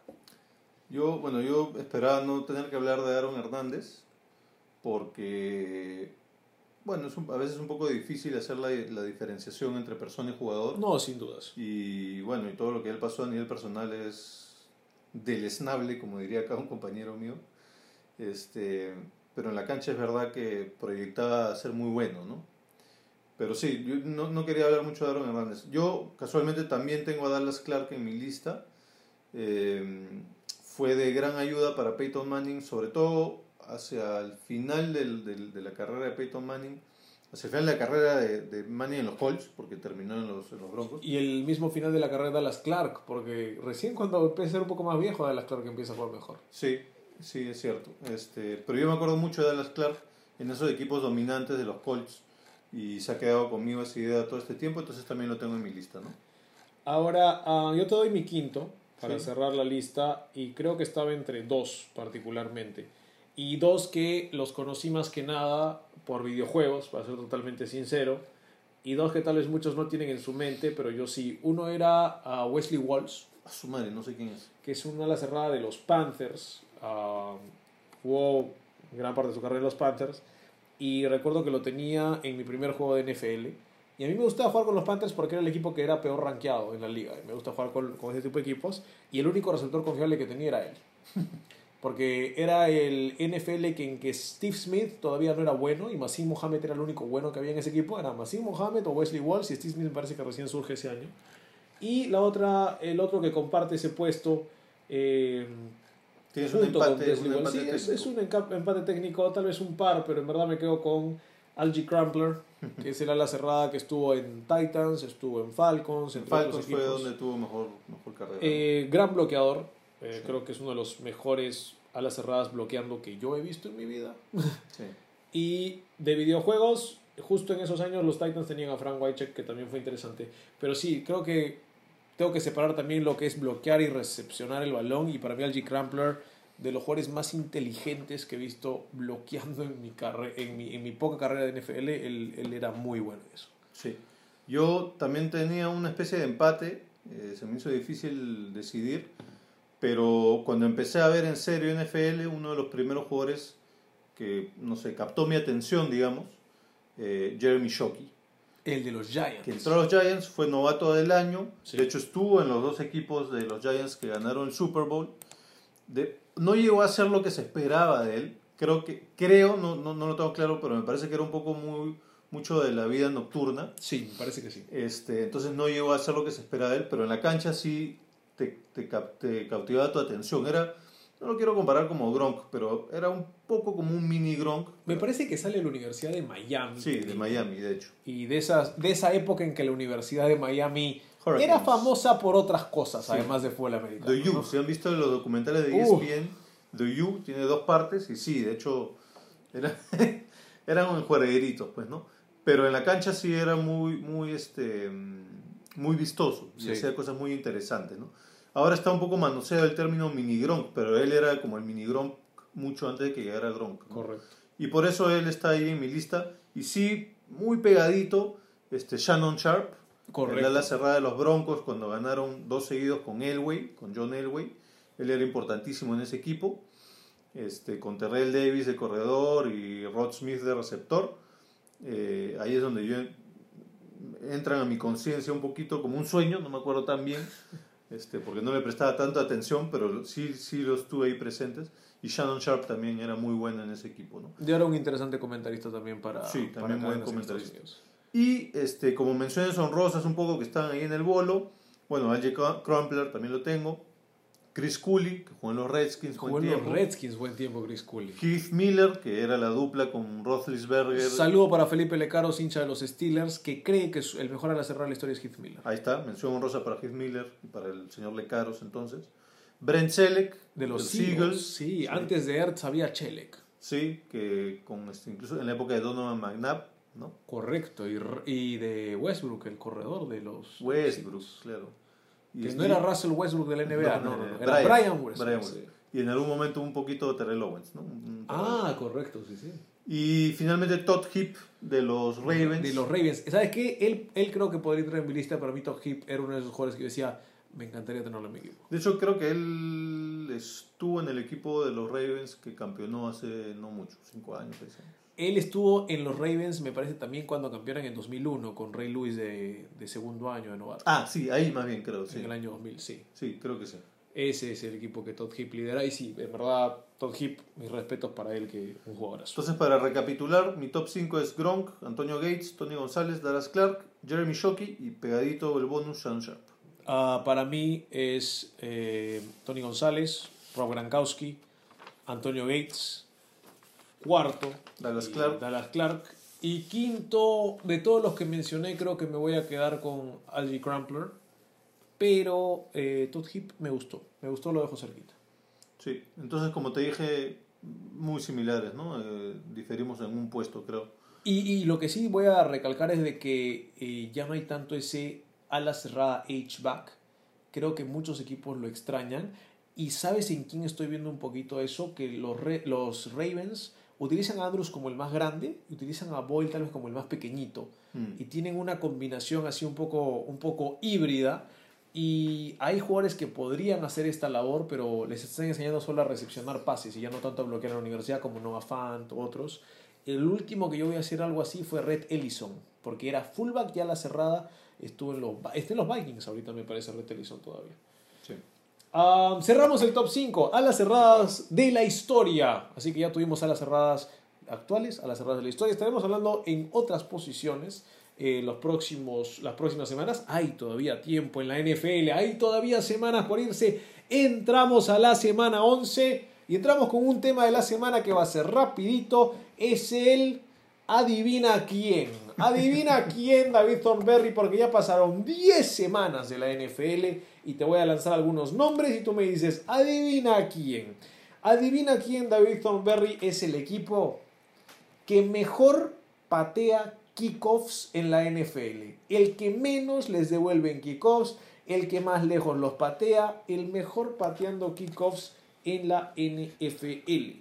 Bueno, cada vez que se habla de equipos especiales, Perdón, sí, devolviendo kickoffs. devolviendo. Devolviendo, el mejor equipo de devolver de kickoffs en la NFL en este momento. El mejor equipo de Porque si me decías pateando, Pateando es difícil. yo te hubiese dicho Patriots. Los Ravens me parece que es con Justin Tucker que no les devuelven un solo kickoff. Pero los Bengals son el equipo Los Bengals. que más yardas tienen devolviendo kickoffs. Es más, Sí. ya tienen un touchdown devolviendo kickoffs Y no les ha y servido promedian casi nada. 30 yardas devolviendo kickoffs. Muy bien, pero no les ha servido para nada. No, no les ha servido para nada. Y el mejor equipo devolviendo punts, mi querido David Thornberry, ¿te imaginas quién podría ser? Eh, Despejes. Despejes.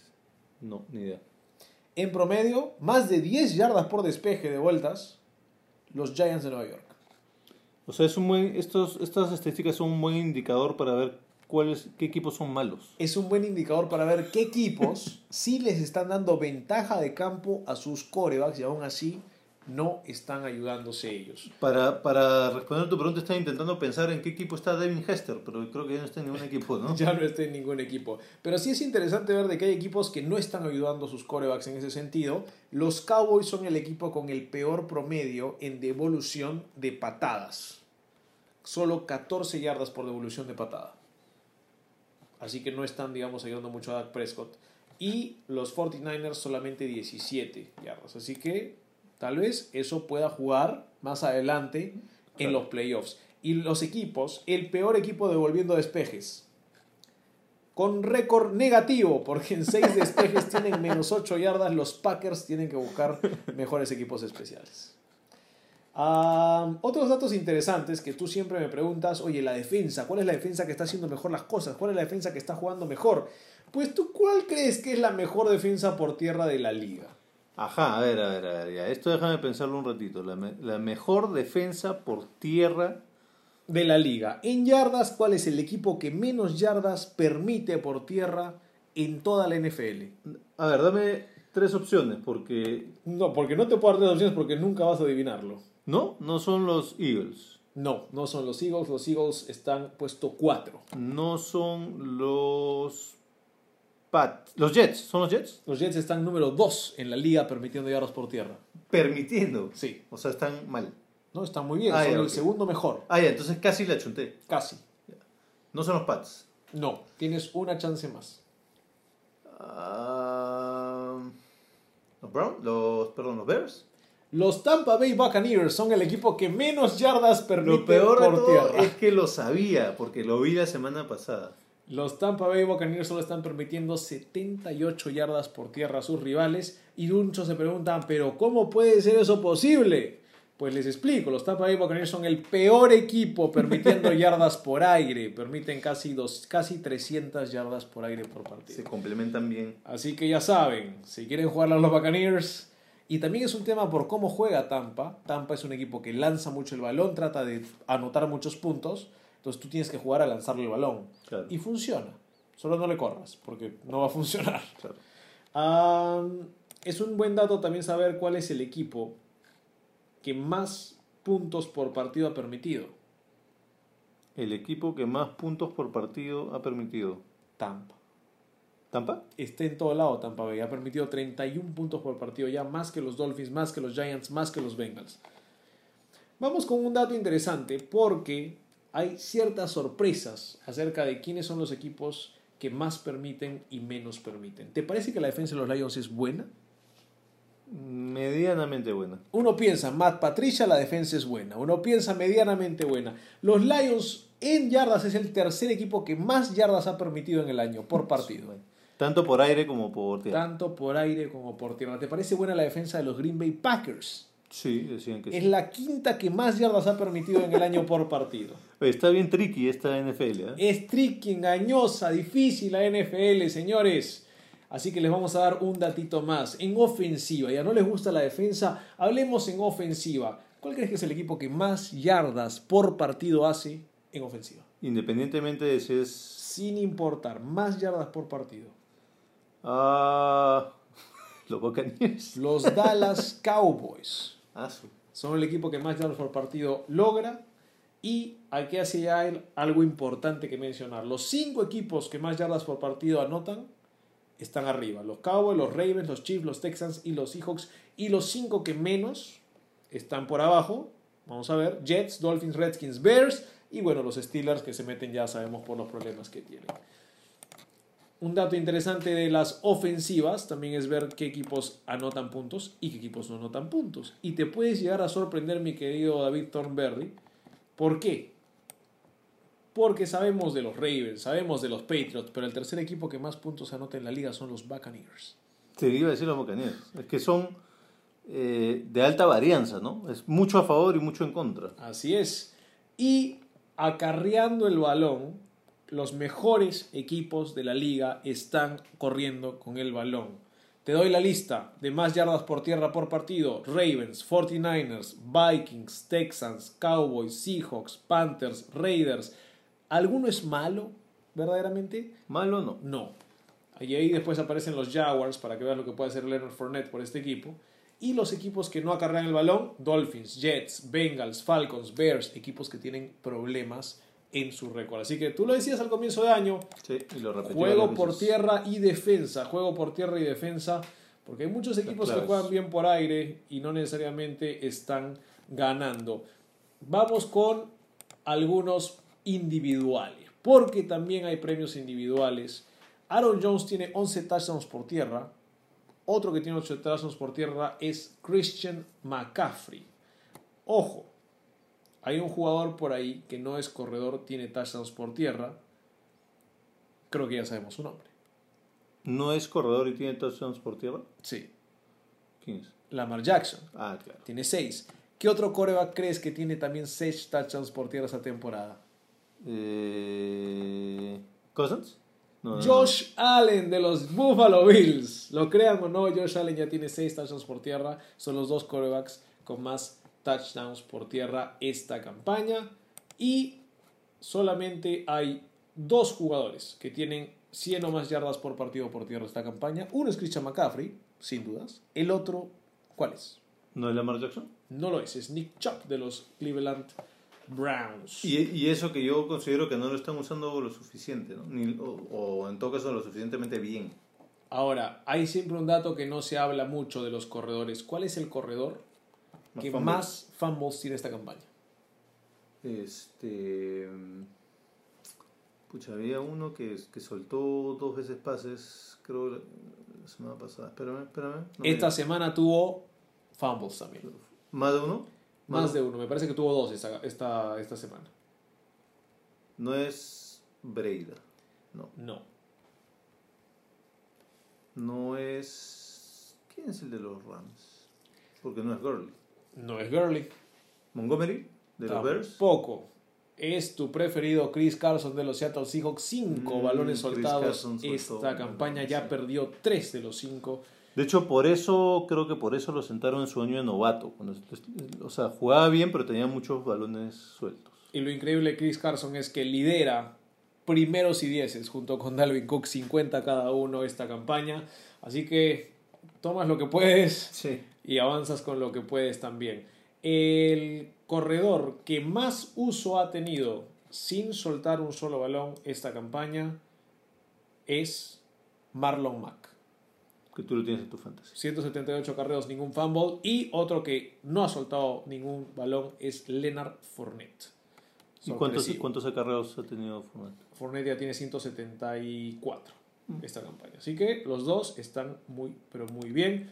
Y corredores con gran cantidad de acarreos y con la mejor, el mejor promedio por tierra, pues sin dudas es Christian McCaffrey, 5.3 yardas por acarreo, al igual que Nick Chubb. Así que les damos un saludo a ellos.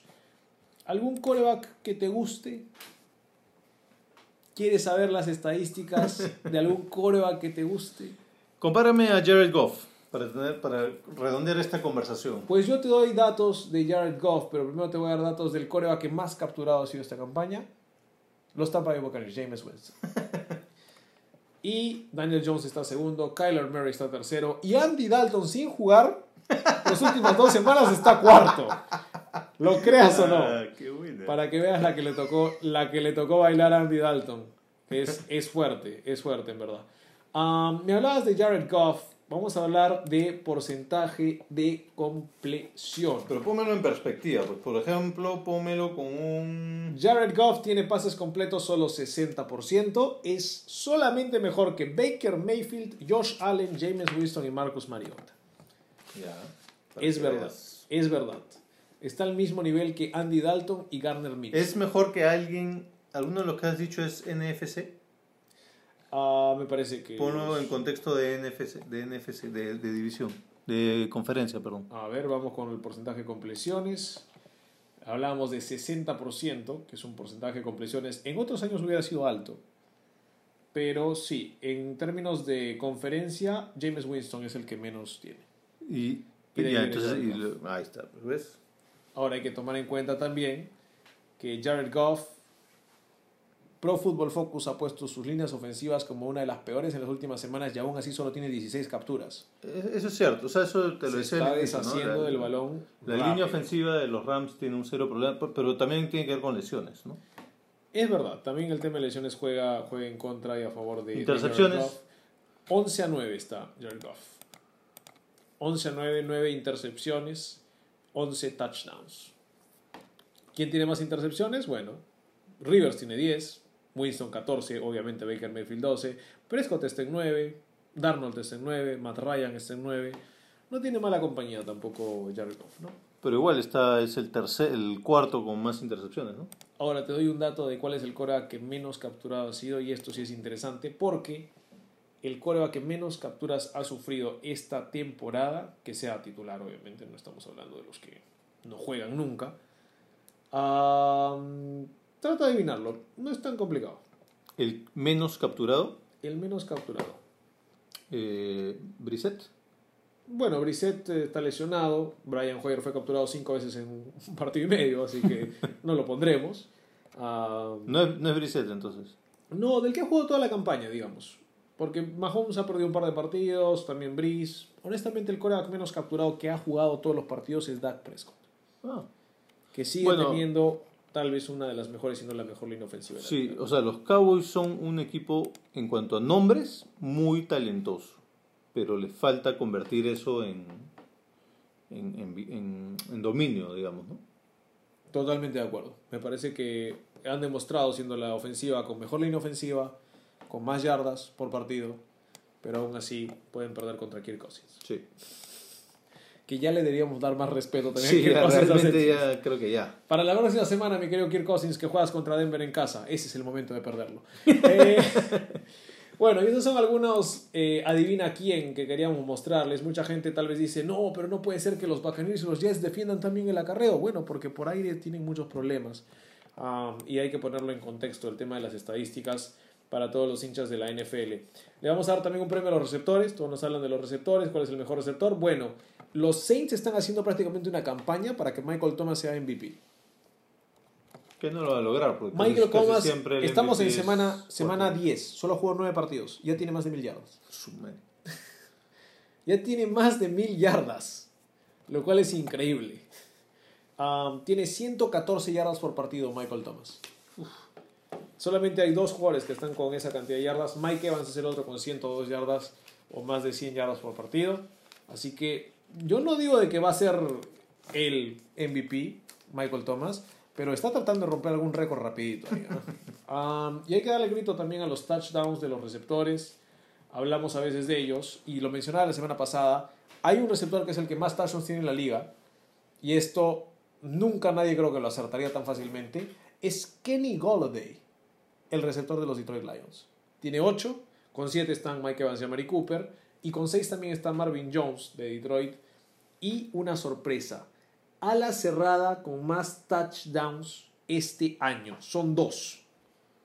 Uno es Austin Hooper de los Falcons y el otro es Darren Fells de los Texans. Qué loco, ¿eh? Así que todos los que quieren a George Kittle, todos los que quieren a Mark Andrews, hay otro que tiene más.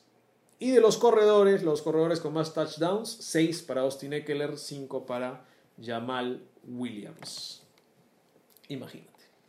Así que esos son los datos raros, tricky, engañosos que tiene la NFL esta campaña.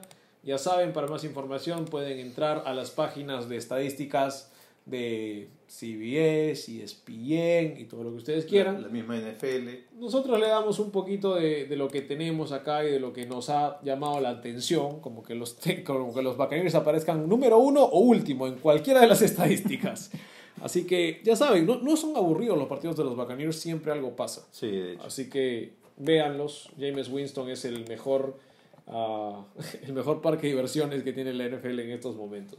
El mejor montaña rusa. Es verdad. Ah, nos vamos entonces a la semana 11, ya para cerrar el podcast, señores. Vamos directo a las predicciones. Repasamos rapidito el calendario de esta semana 11, mi querido David Thornberry. Jueves por la noche, esta noche si están viendo el podcast eh, jueves en la mañana, Pittsburgh en Cleveland. Un partido importante para los intereses de los Steelers que vienen encaminados con esa defensa y para Cleveland en casa ganarle a un rival divisional. ¿Quién Sí. se lo queda? Bueno, acá es complicado porque mi primera intención sería decir los Browns, pero cuando me pongo a analizar un poquito, Esa no es la primera intención de nadie nunca. esta defensiva de los Steelers realmente le va a dar un, un ataque, creo, a Baker Mayfield y el entrenador, qué bestia, ¿cómo puede seguir con Freddy Kitchens?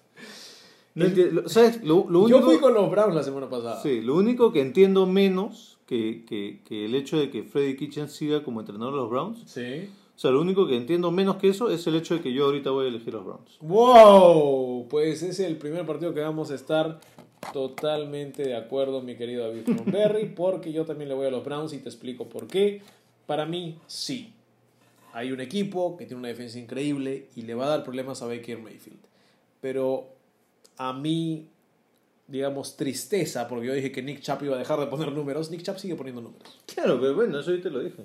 Mientras tanto, para mí Mason Rudolph va a tener problemas con la defensa de los Browns. Como Josh Allen los tuvo, y creo que esta vez los Steelers vienen de un triunfo emocionante, intenso contra los Rams, y caen un poquito esta semana contra los Browns. Y hay una temática de eso. Hay muchos equipos que creo que han estado pensando en los partidos de esta semana y por eso perdieron los de la semana pasada. Mm. Y vamos a estar repasándolos un poquito. O sea que esto para ti sería un, un partido de defensivas. Sería interesante de repente. Ver el apostar- over y el under. Claro, apostarle al under. Ojo Podría que el, el over y el under está en 41, O sea, 20 a 21, una cosa así tendría que terminar. que es bajito igual. ¿ah? Es bajo. Pero pues, bueno, podría ser interesante. Bueno, luego nos dirás en las apuestas. Vamos entonces con los partidos de domingo. Domingo en la mañana. Domingo, bueno, En la tarde, a, ¿no? a mediodía, ¿no? Sí. El partido de domingo al mediodía es el de Dallas contra Detroit. Juegan a la una, hora de Colombia, hora de Perú. En Detroit, los Lions, sin Matt Stafford me parece todavía, ah, se enfrentarán a los Dallas Cowboys. Todavía no hay una línea puesta por estar pensando todavía en si viene Matt Stafford o no, pero debería ser todo a favor de los Dallas Cowboys. Sí, yo, yo le voy a ir a los Cowboys, ¿no? Por lo que acabamos de hablar hace un ratito, eh, o sea, lo que nos has mencionado de los números, ¿no? De las estadísticas, que la defensa de los Lions no es tan buena como te da la, la primera impresión, que los Cowboys tienen muy buena línea ofensiva, eh, lo que yo acabo de decir que es un equipo con mucho talento en cuanto a nombres, voy a ir con los Cowboys. Y las lesiones de los Lions son en serio. Corredores, línea defensiva, línea ofensiva, Stafford. Stafford no debería volver, él tiene, una, él tiene fracturas en la espalda, él quiere jugar, pero no debería realmente. No. Y bueno, los Cowboys deberían llevarse este partido. Ah, nos vamos con el siguiente partido. Denver en Minnesota. Yo le voy a ir a Minnesota y no tengo mucha, mucha duda en ello. No hay mucha duda en ello. Tu argumento de Cousins, para empezar, las últimas dos o tres semanas ya no ha funcionado. Correcto. Y tu argumento era en prime time. Este es un partido común y corriente, que na- no tanta gente le va a prestar atención. Los Broncos no me han enseñado nada interesante, siguen con el, el- el- el mariscal de campo novato. Los Vikings están de local. Conforme va avanzando la temporada, decíamos hace dos semanas o la semana pasada, conforme va avanzando la temporada, eh, se va haciendo más fuerte la localía. Yo voy a ir con este Minnesota. Ganan los Broncos. Bueno, ¿Por qué? Primero, y más importante, cuando tú Kirk Cousins le dices que es bueno, te muestra lo contrario. pero ya tres semanas que va. Yo entiendo. Y me parece que se le está creyendo demasiado. Los Broncos son uno de los equipos que mejor defienden. En general, es una de las mejores defensas de la liga. Y le acaban de dar a Big Fangio una semana libre para prepararse para Kirk Cousins. Kirk Cousins va a ver fantasmas esta semana, en mi opinión. Los Broncos van a ir tranquilos al domo en Minnesota y van a decir, ok, tiempo de hacer que Dalvin Cook no coja una sola yarda y que Kirk Cousins no encuentre un solo receptor. Y creo que sí, la defensa de los Vikings es interesante, fuerte, todo lo que ustedes quieran. Me parece que la defensa de los Broncos es la que anota. Déjame darte un datito con respecto a lo que acabas de decir de la semana extra, Échale. de la semana bye. Sí. Los equipos que regresan de una semana bye han perdido más del 60% de sus partidos. Porque más del 60% de esos equipos tienen malos entrenadores. Yo creo que Big Ah, Fangio bueno. no es uno. Bueno, Ah, vamos entonces con el siguiente encuentro. New Orleans en Tampa Bay. James Winston contra Drew Brees. Y ya hemos visto que los Buccaneers pueden anotar puntos. sí, de hecho lo van a hacer. Y también les van a anotar bastantes puntos. Sí, yo te decía, para mí este es un partido de recupero de los Saints. Eh, Sean Payton va a estar bien exigente con su equipo Sí. por haber perdido de la manera, o sea, por haber perdido contra Falcons y de la manera que perdieron contra Falcons. Entonces yo creo que van a tener una, una- un rebote, un recupero. Me quedo con los Saints también. Me parece que todo lo que has dicho es correcto. Y además creo que hay que agregarle de que Alvin Kamara está teniendo malos partidos consecutivos y es tiempo de que ya regrese a su mejor versión. No creo que pase por cámara por lo que dijiste de la defensiva de los Buccaneers, pero veamos. Y eh, creo que es más el tema de que los Buccaneers permiten también recepciones de los corredores y Camara es una de sus especialidades. Ah, entonces eso podría ser una buena manera de, de rein- rein- darle un reinicio a cámara. Y los Buccaneers van a poner a su mejor receptor, a su estrella, contra tal vez el mejor corner de la liga. Latimore. Y creo que ahí Latimore va va a poder sacar una ventaja contra Mike Evans. Ah, o contra Goodwin, contra el que le toque. ¿no? Ah, siguiente partido. Houston en Baltimore, tal vez uno de los partidos más emocionantes. ¿Quién se queda con esta Victor? Este va a ser un duelo de, de mariscales móviles, ¿no? Va a ser bien interesante. Yo igual voy a seguir con los Ravens porque lo que nos han ido demostrando en las últimas semanas ha sido bien consistente. Entonces voy a lo seguro, están de local también. No quiero complicarme mucho, entonces voy a ir a los Ravens, pero probablemente uno de los partidos más entretenidos para ver, ¿no? Me quedo también con los Ravens, entretenido para ver sin dudas, pero creo que también tiene que ver con qué tuviste que hacer la semana pasada. Los Houston Texans tuvieron semana libre, sí es verdad, pero tuvieron que hacer un viaje desde Londres, semana libre y volver. Los Ravens jugaron con los Bengals. Entonces, semana libre. Sí. Eh, creo que no hay mucha diferencia ahí, eh, más allá de que Bill O'Brien me parece un, entrenador capaz. Me voy también con los Baltimore Ravens. Atlanta en Carolina, partido de división, partido de rivalidad y están pasando estos en la NFC Sur, partido New Orleans Tampa Bay y ahora Atlanta Carolina. Carolina. Te quedas con los Panthers en casa. Sí. Yo también creo que me quedo con ellos por el eh, enamoramiento que tengo de colegiala con Christian McCaffrey, eh, candidato al MVP. Eh, honestamente, este muchacho, si a mí me piden ahorita que tengo que cambiar tres jugadores de los Patriots no llamados Tom Brady por traer a, a Christian McCaffrey, lo traigo. Cualquiera, no llamado a Tom Brady, te estás... re- ya. Que no haya sido drafteado. Eso, eso no es de colegiala. Que no ¿eh? haya sido es- drafteado. Una colegiala no es tan regalona. Que no haya sido drafteado. Pero sí, eh, hay que decir que los Panthers eh, corren como corre McCaffrey y defienden bien siempre porque Ron Rivera tiene su defensa lista. Sí. Um, partido en Indianápolis. Jacksonville con Nick Foles y el regreso de Nick Foles porque it's tricky, tricky, tricky. Se juega con Brian Hoyer, tal vez uno de los partidos más feos del año. Yo creo que se va- se también es más bien el regreso de los Colts. Creo que se van a recuperar. También eh, este, este tipo de, de- de equipos que no deberían perder un partido y lo pierden. Cuando el entrenador es un buen entrenador, deberían, y, y juegan de local, deberían tener estos, estos este, partidos de bounce back que le llaman. ¿no? Sí. Entonces, yo respeto mucho, eh, se ha ganado mi respeto, lo hemos mencionado a lo largo de estas semanas, al coach Frank Reich. Correcto. Entonces, yo sí creo que los Colts van a ganar este partido. Yo me quedo con los Jacksonville Jaguars. Creo que esta es una enorme oportunidad para Saxonville. Hoyer es un cora que recibe capturas y múltiples capturas. Um, y Saxonville se va a dar un festín con eso. Josh Allen, el otro Josh Allen, um, va a estar eh, activo, el novato de los Jaguars. Y me parece que Nick Foles va solamente a administrar el partido y es todo lo que tiene que hacer. Y se va a sentir en- muy cómodo en ese sentido de que no tiene que ganarlo necesariamente él, sino que Hoyer tiene que ganarlo. Y Hoyer nunca se sentido cómodo teniendo que ganar un partido. Además ya vimos lo que Fournette está haciendo, sin fumbles, con acarreos. Y creo que esa es la, la temática, va a ser un partido muy de juego por tierra. Sí, para mí lo único que... O sea, yo sigo con Colts, lo único que me hace dudar un poquito es la irregularidad de Vinatieri, ¿no? Pero bueno, yo me quedo con Colts. Vamos con el siguiente partido que todavía es domingo a media tarde. Miren cuántos encuentros ya tenemos. El sexto esta media tarde.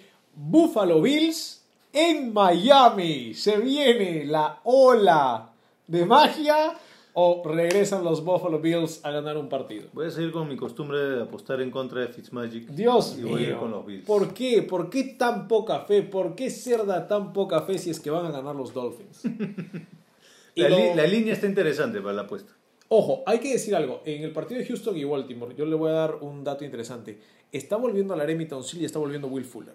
Eh, Así que los Texans Lo- van a tener un par de, de ¿Lo, armas lo más tienes interesantes seguro que vuelven? Porque yo veo que Es- han, han estado- vuelto a entrenar, están limitados en el entrenamiento. pero ¿no? han vuelto a entrenar, que era, digamos, una de las preocupaciones.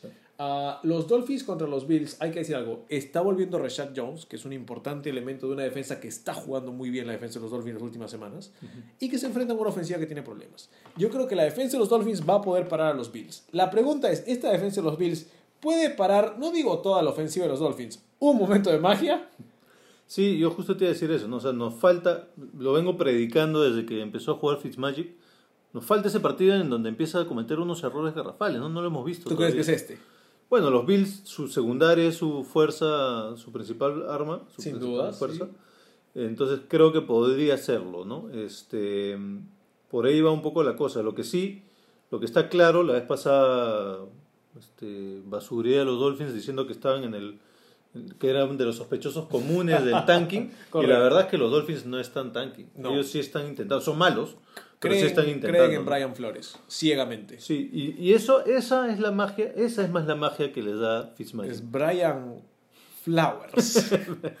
Pero esa es la magia que le da Fitzmagic, que es, eh, tú, tú ves el, el coraje y el corazón que le mete el, el quarterback, sea no muy bueno o bueno, pero ves y, y eso es, tu- es tu líder, ¿no? Te motiva, te lleva a las trincheras, te motiva a ir a lucharla, ¿no? y el mismo Brian Flores creo que también exhibe lo mismo, ¿no? Sí, es de la escuela de Belichick, no creo que alguien de la escuela de Belichick tanque. Entonces, tengo que admitir error cuando he dicho varias veces que los Dolphins están tanking.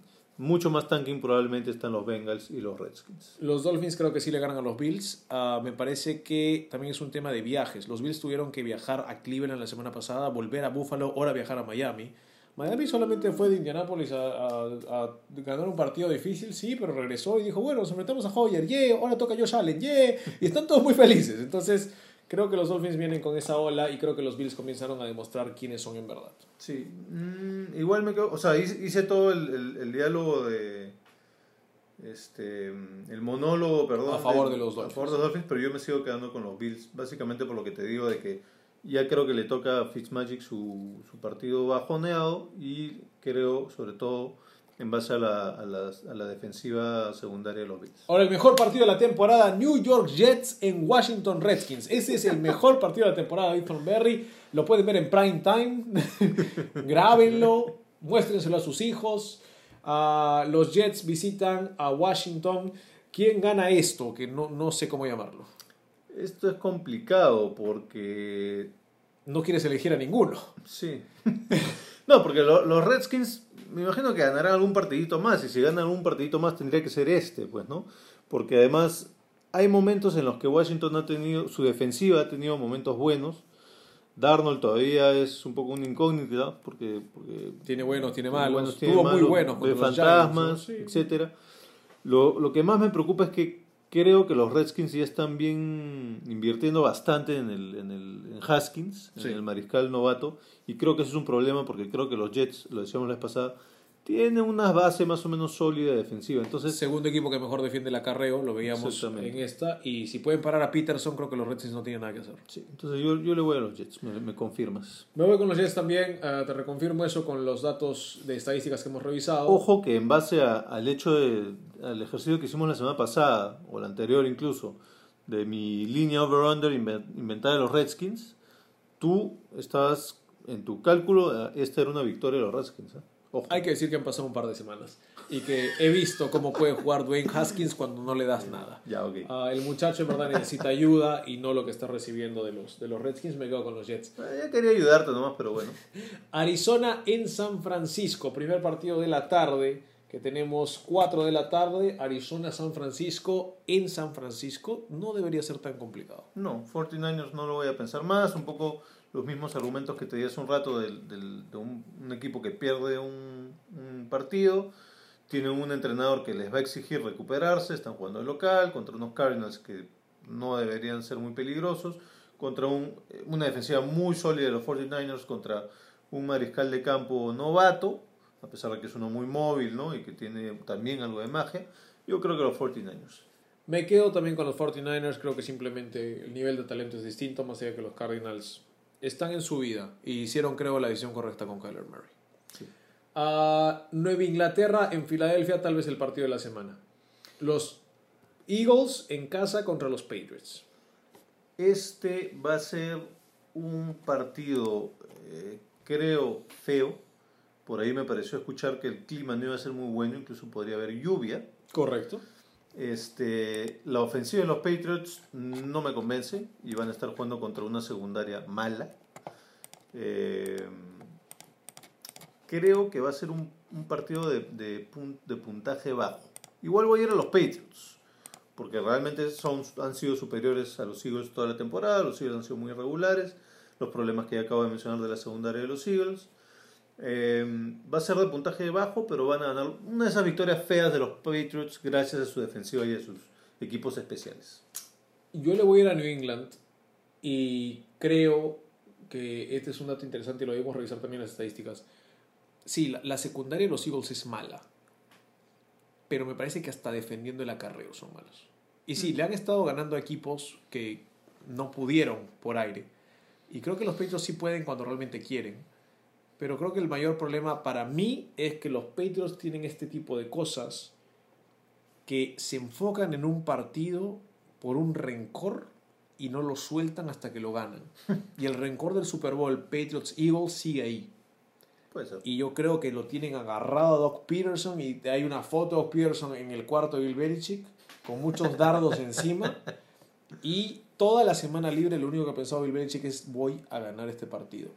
Como sea, voy a hacer que Carson Wentz llore y que los corredores de los Eagles, que no, no sé cuáles son, honestamente, Sanders me parece que es... Sanders, pero creo que está lesionado. um, no corran. Y sí, por eso creo que la defensa de los Patriots sigue manteniendo su racha de intercepciones con Wentz. Y si le quitas el mejor arma a Wentz, que me parece que debe ser Sacker su mejor Wentz, arma, sí. ya no tiene nada. Interesante argumento, distinto al mío, pero llegamos a la misma conclusión, eh, victoria de los Patriots. El partido que nadie quiere ver es Cincinnati contra Oakland. Eh, los Raiders, que vienen siendo tal vez uno de los equipos más emocionantes de la NFL en estos momentos, una de las ofensivas más divertidas, jóvenes, frescas, contra tal vez el peor equipo de la liga hoy en día que es Cincinnati. O sea, objetivamente hablando, el peor equipo, es, es el único sí. que no ha ganado. De local, los Raiders van a estar de locales. Para mí no hay mayor este, eh, análisis, los Raiders se llevan el partido. Sí, yo creo que ganan los Raiders, más allá de que los Bengals van a ganar en algún momento. Pero no. Pero me parece que esta vez no es. No, esta vez no es. Vamos con partido de Sunday Night. Bears Rams. San Luis en casa contra Mitchell Trubisky. Yo sigo pensando que los Rams son un buen equipo. No sé qué demonios está pasando, pero sigo pensando No, que pero son tú un ya me dijiste que Jared Goff y la No, culpa es él. Jared Goff es el principal problema, obviamente. Eso está claro para mí y no me gusta para nada. Pero el resto del equipo alrededor, a pesar de que Gurley también ya... Pero Gurley es más un problema de salud, ¿no? Sí, sin duda.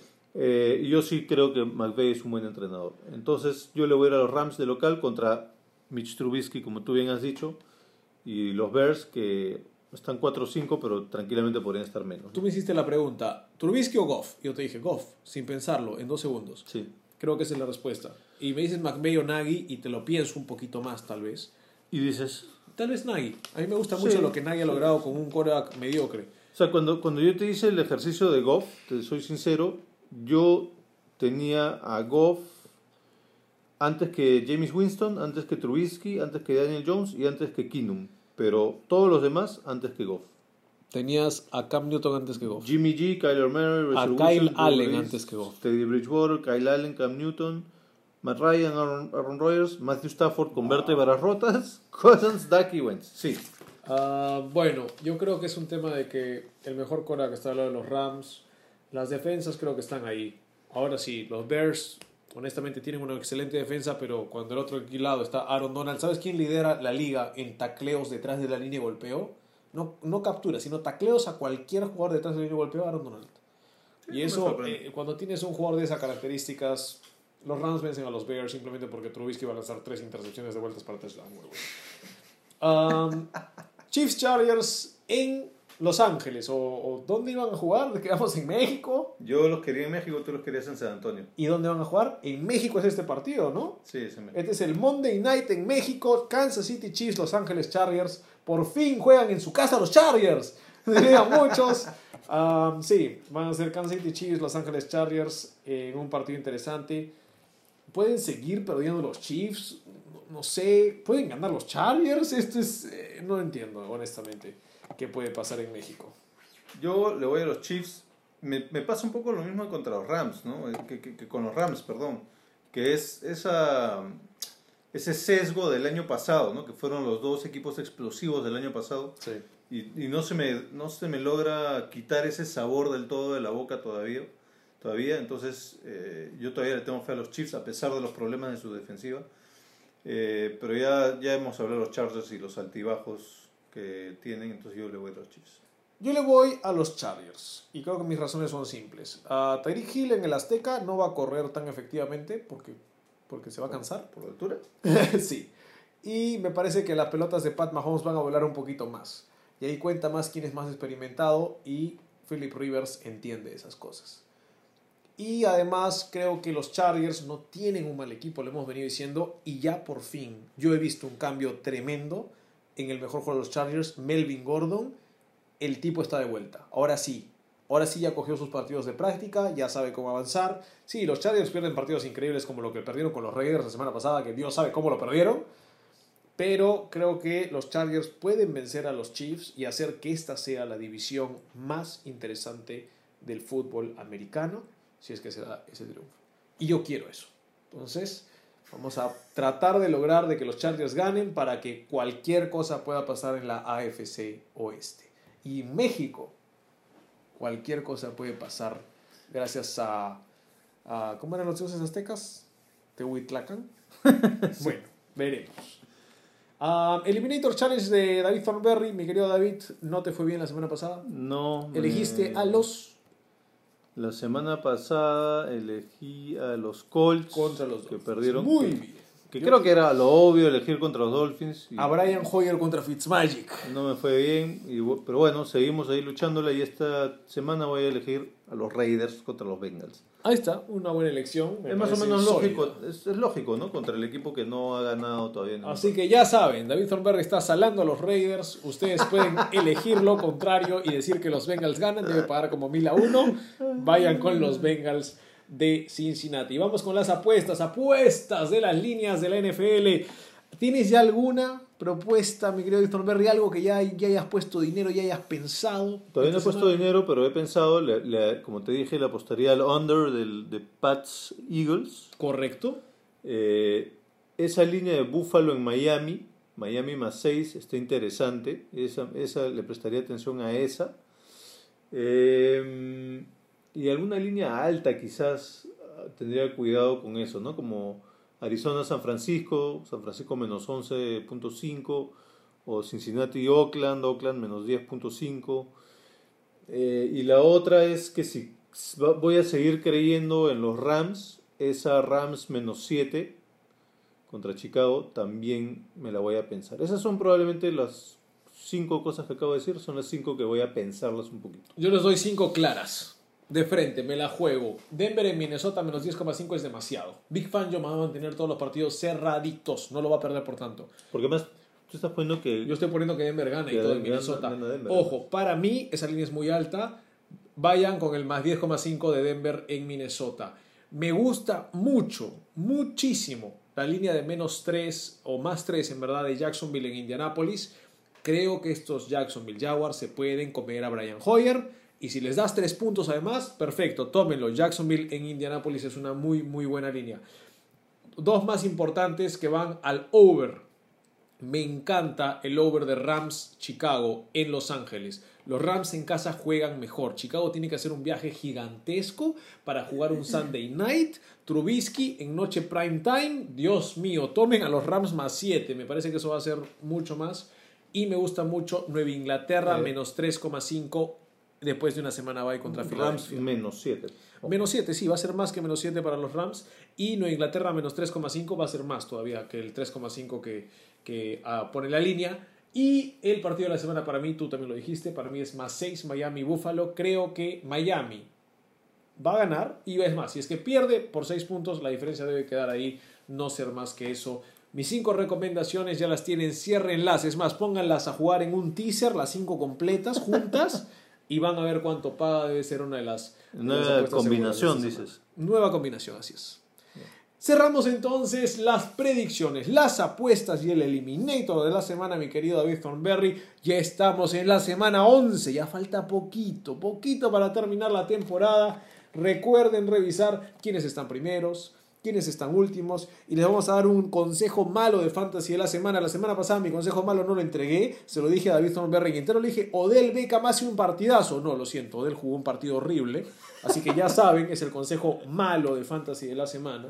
Nos privaste la, la semana pasada. Les voy a dar el consejo malo de fantasy de la semana de esta semana.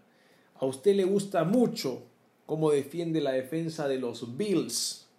Pues Davante Parker tiene dos touchdowns esta semana, señores. Fitzpatrick le lanza dos touchdowns a Davante Parker. Lo tienen ahí en el waiver wire, no lo quieren utilizar, pero te falta un receptor esta semana. ¿Por qué? Porque descansan los Packers, los Titans, los Giants, los Seahawks. No tienes a quién poner. Ve con Davante Parker. Ese es realmente el consejo malo. Malo de semana. fantasy de la semana. Bueno, mi querido Jason Berry, ¿algo más que quieras agregar para entrar de lleno esta semana 11 en la NFL? Nada, que a partir de esta semana ya nos van a poder escuchar en Spotify también. Correcto, estamos ahora comenzando el Spotify. Pueden encontrarnos ahí para su comodidad, para que nos puedan escuchar en la combi con Búsquenos datos como, ilimitados. búsquenos como casco parlante. Como casco parlante, ya lo saben muchachos. Así que entramos a la semana 11 más NFL y les echamos un reto a los que nos escuchan. Pongan comentarios donde quieran, en este post, en el de Spotify, en el Facebook, en el Twitter. Ah, de nuevo pueden encontrarnos en el Twitter de David Thornberry como. De Tomberry, arroba de Tomberry. Pueden encontrarme a mí como arroba Cicalo Sports. En el Instagram de David Thornberry está como The Real Mr. Showtime. correcto. Y pueden encontrarme a mí como arroba... ah, no, no es arroba en Instagram, pero es Cicalo13. Y bueno, en Facebook también pueden encontrarnos con los nombres que ya nos conocen. Y vamos a estar metiéndonos, ya estamos en el grupo de NFL Perú Fans en el Facebook. Para los que les gusta el fútbol americano, ese es un buen grupo Sí. para poder conversar del fútbol americano. Interactúen con nosotros. Vamos a estar ahí hablando de sus eh, temas más calientes. Los traeremos para la próxima semana aquí en Casco Parlante. Y para los que comenten más, vamos a traer premios. Ahí está. No, no vamos a traer premios. No, la verdad no, pero vamos a tratar de hacer todo lo posible para mencionar sus nombres y por qué no tal vez invitar a alguno de ustedes que tenga los hot takes, que tenga buenas primicias o buenas opiniones de fútbol americano a que Y- pueda colaborar acá también. Sí, y los que vengan, si pueden traer premios, mejor. Ah, claro, por supuesto. David Thornberry, se acabó el podcast de esta semana, se acabó Casco, Casco Parlante, ya no podemos ni hablar. Ah, nos vamos, nos vamos a la semana 11, nos vamos al triunfo de Pittsburgh en Cleveland, todo de Cleveland en Pittsburgh, ya veremos. Mi querido David Thornberry, adiós y hasta la próxima semana. Chao.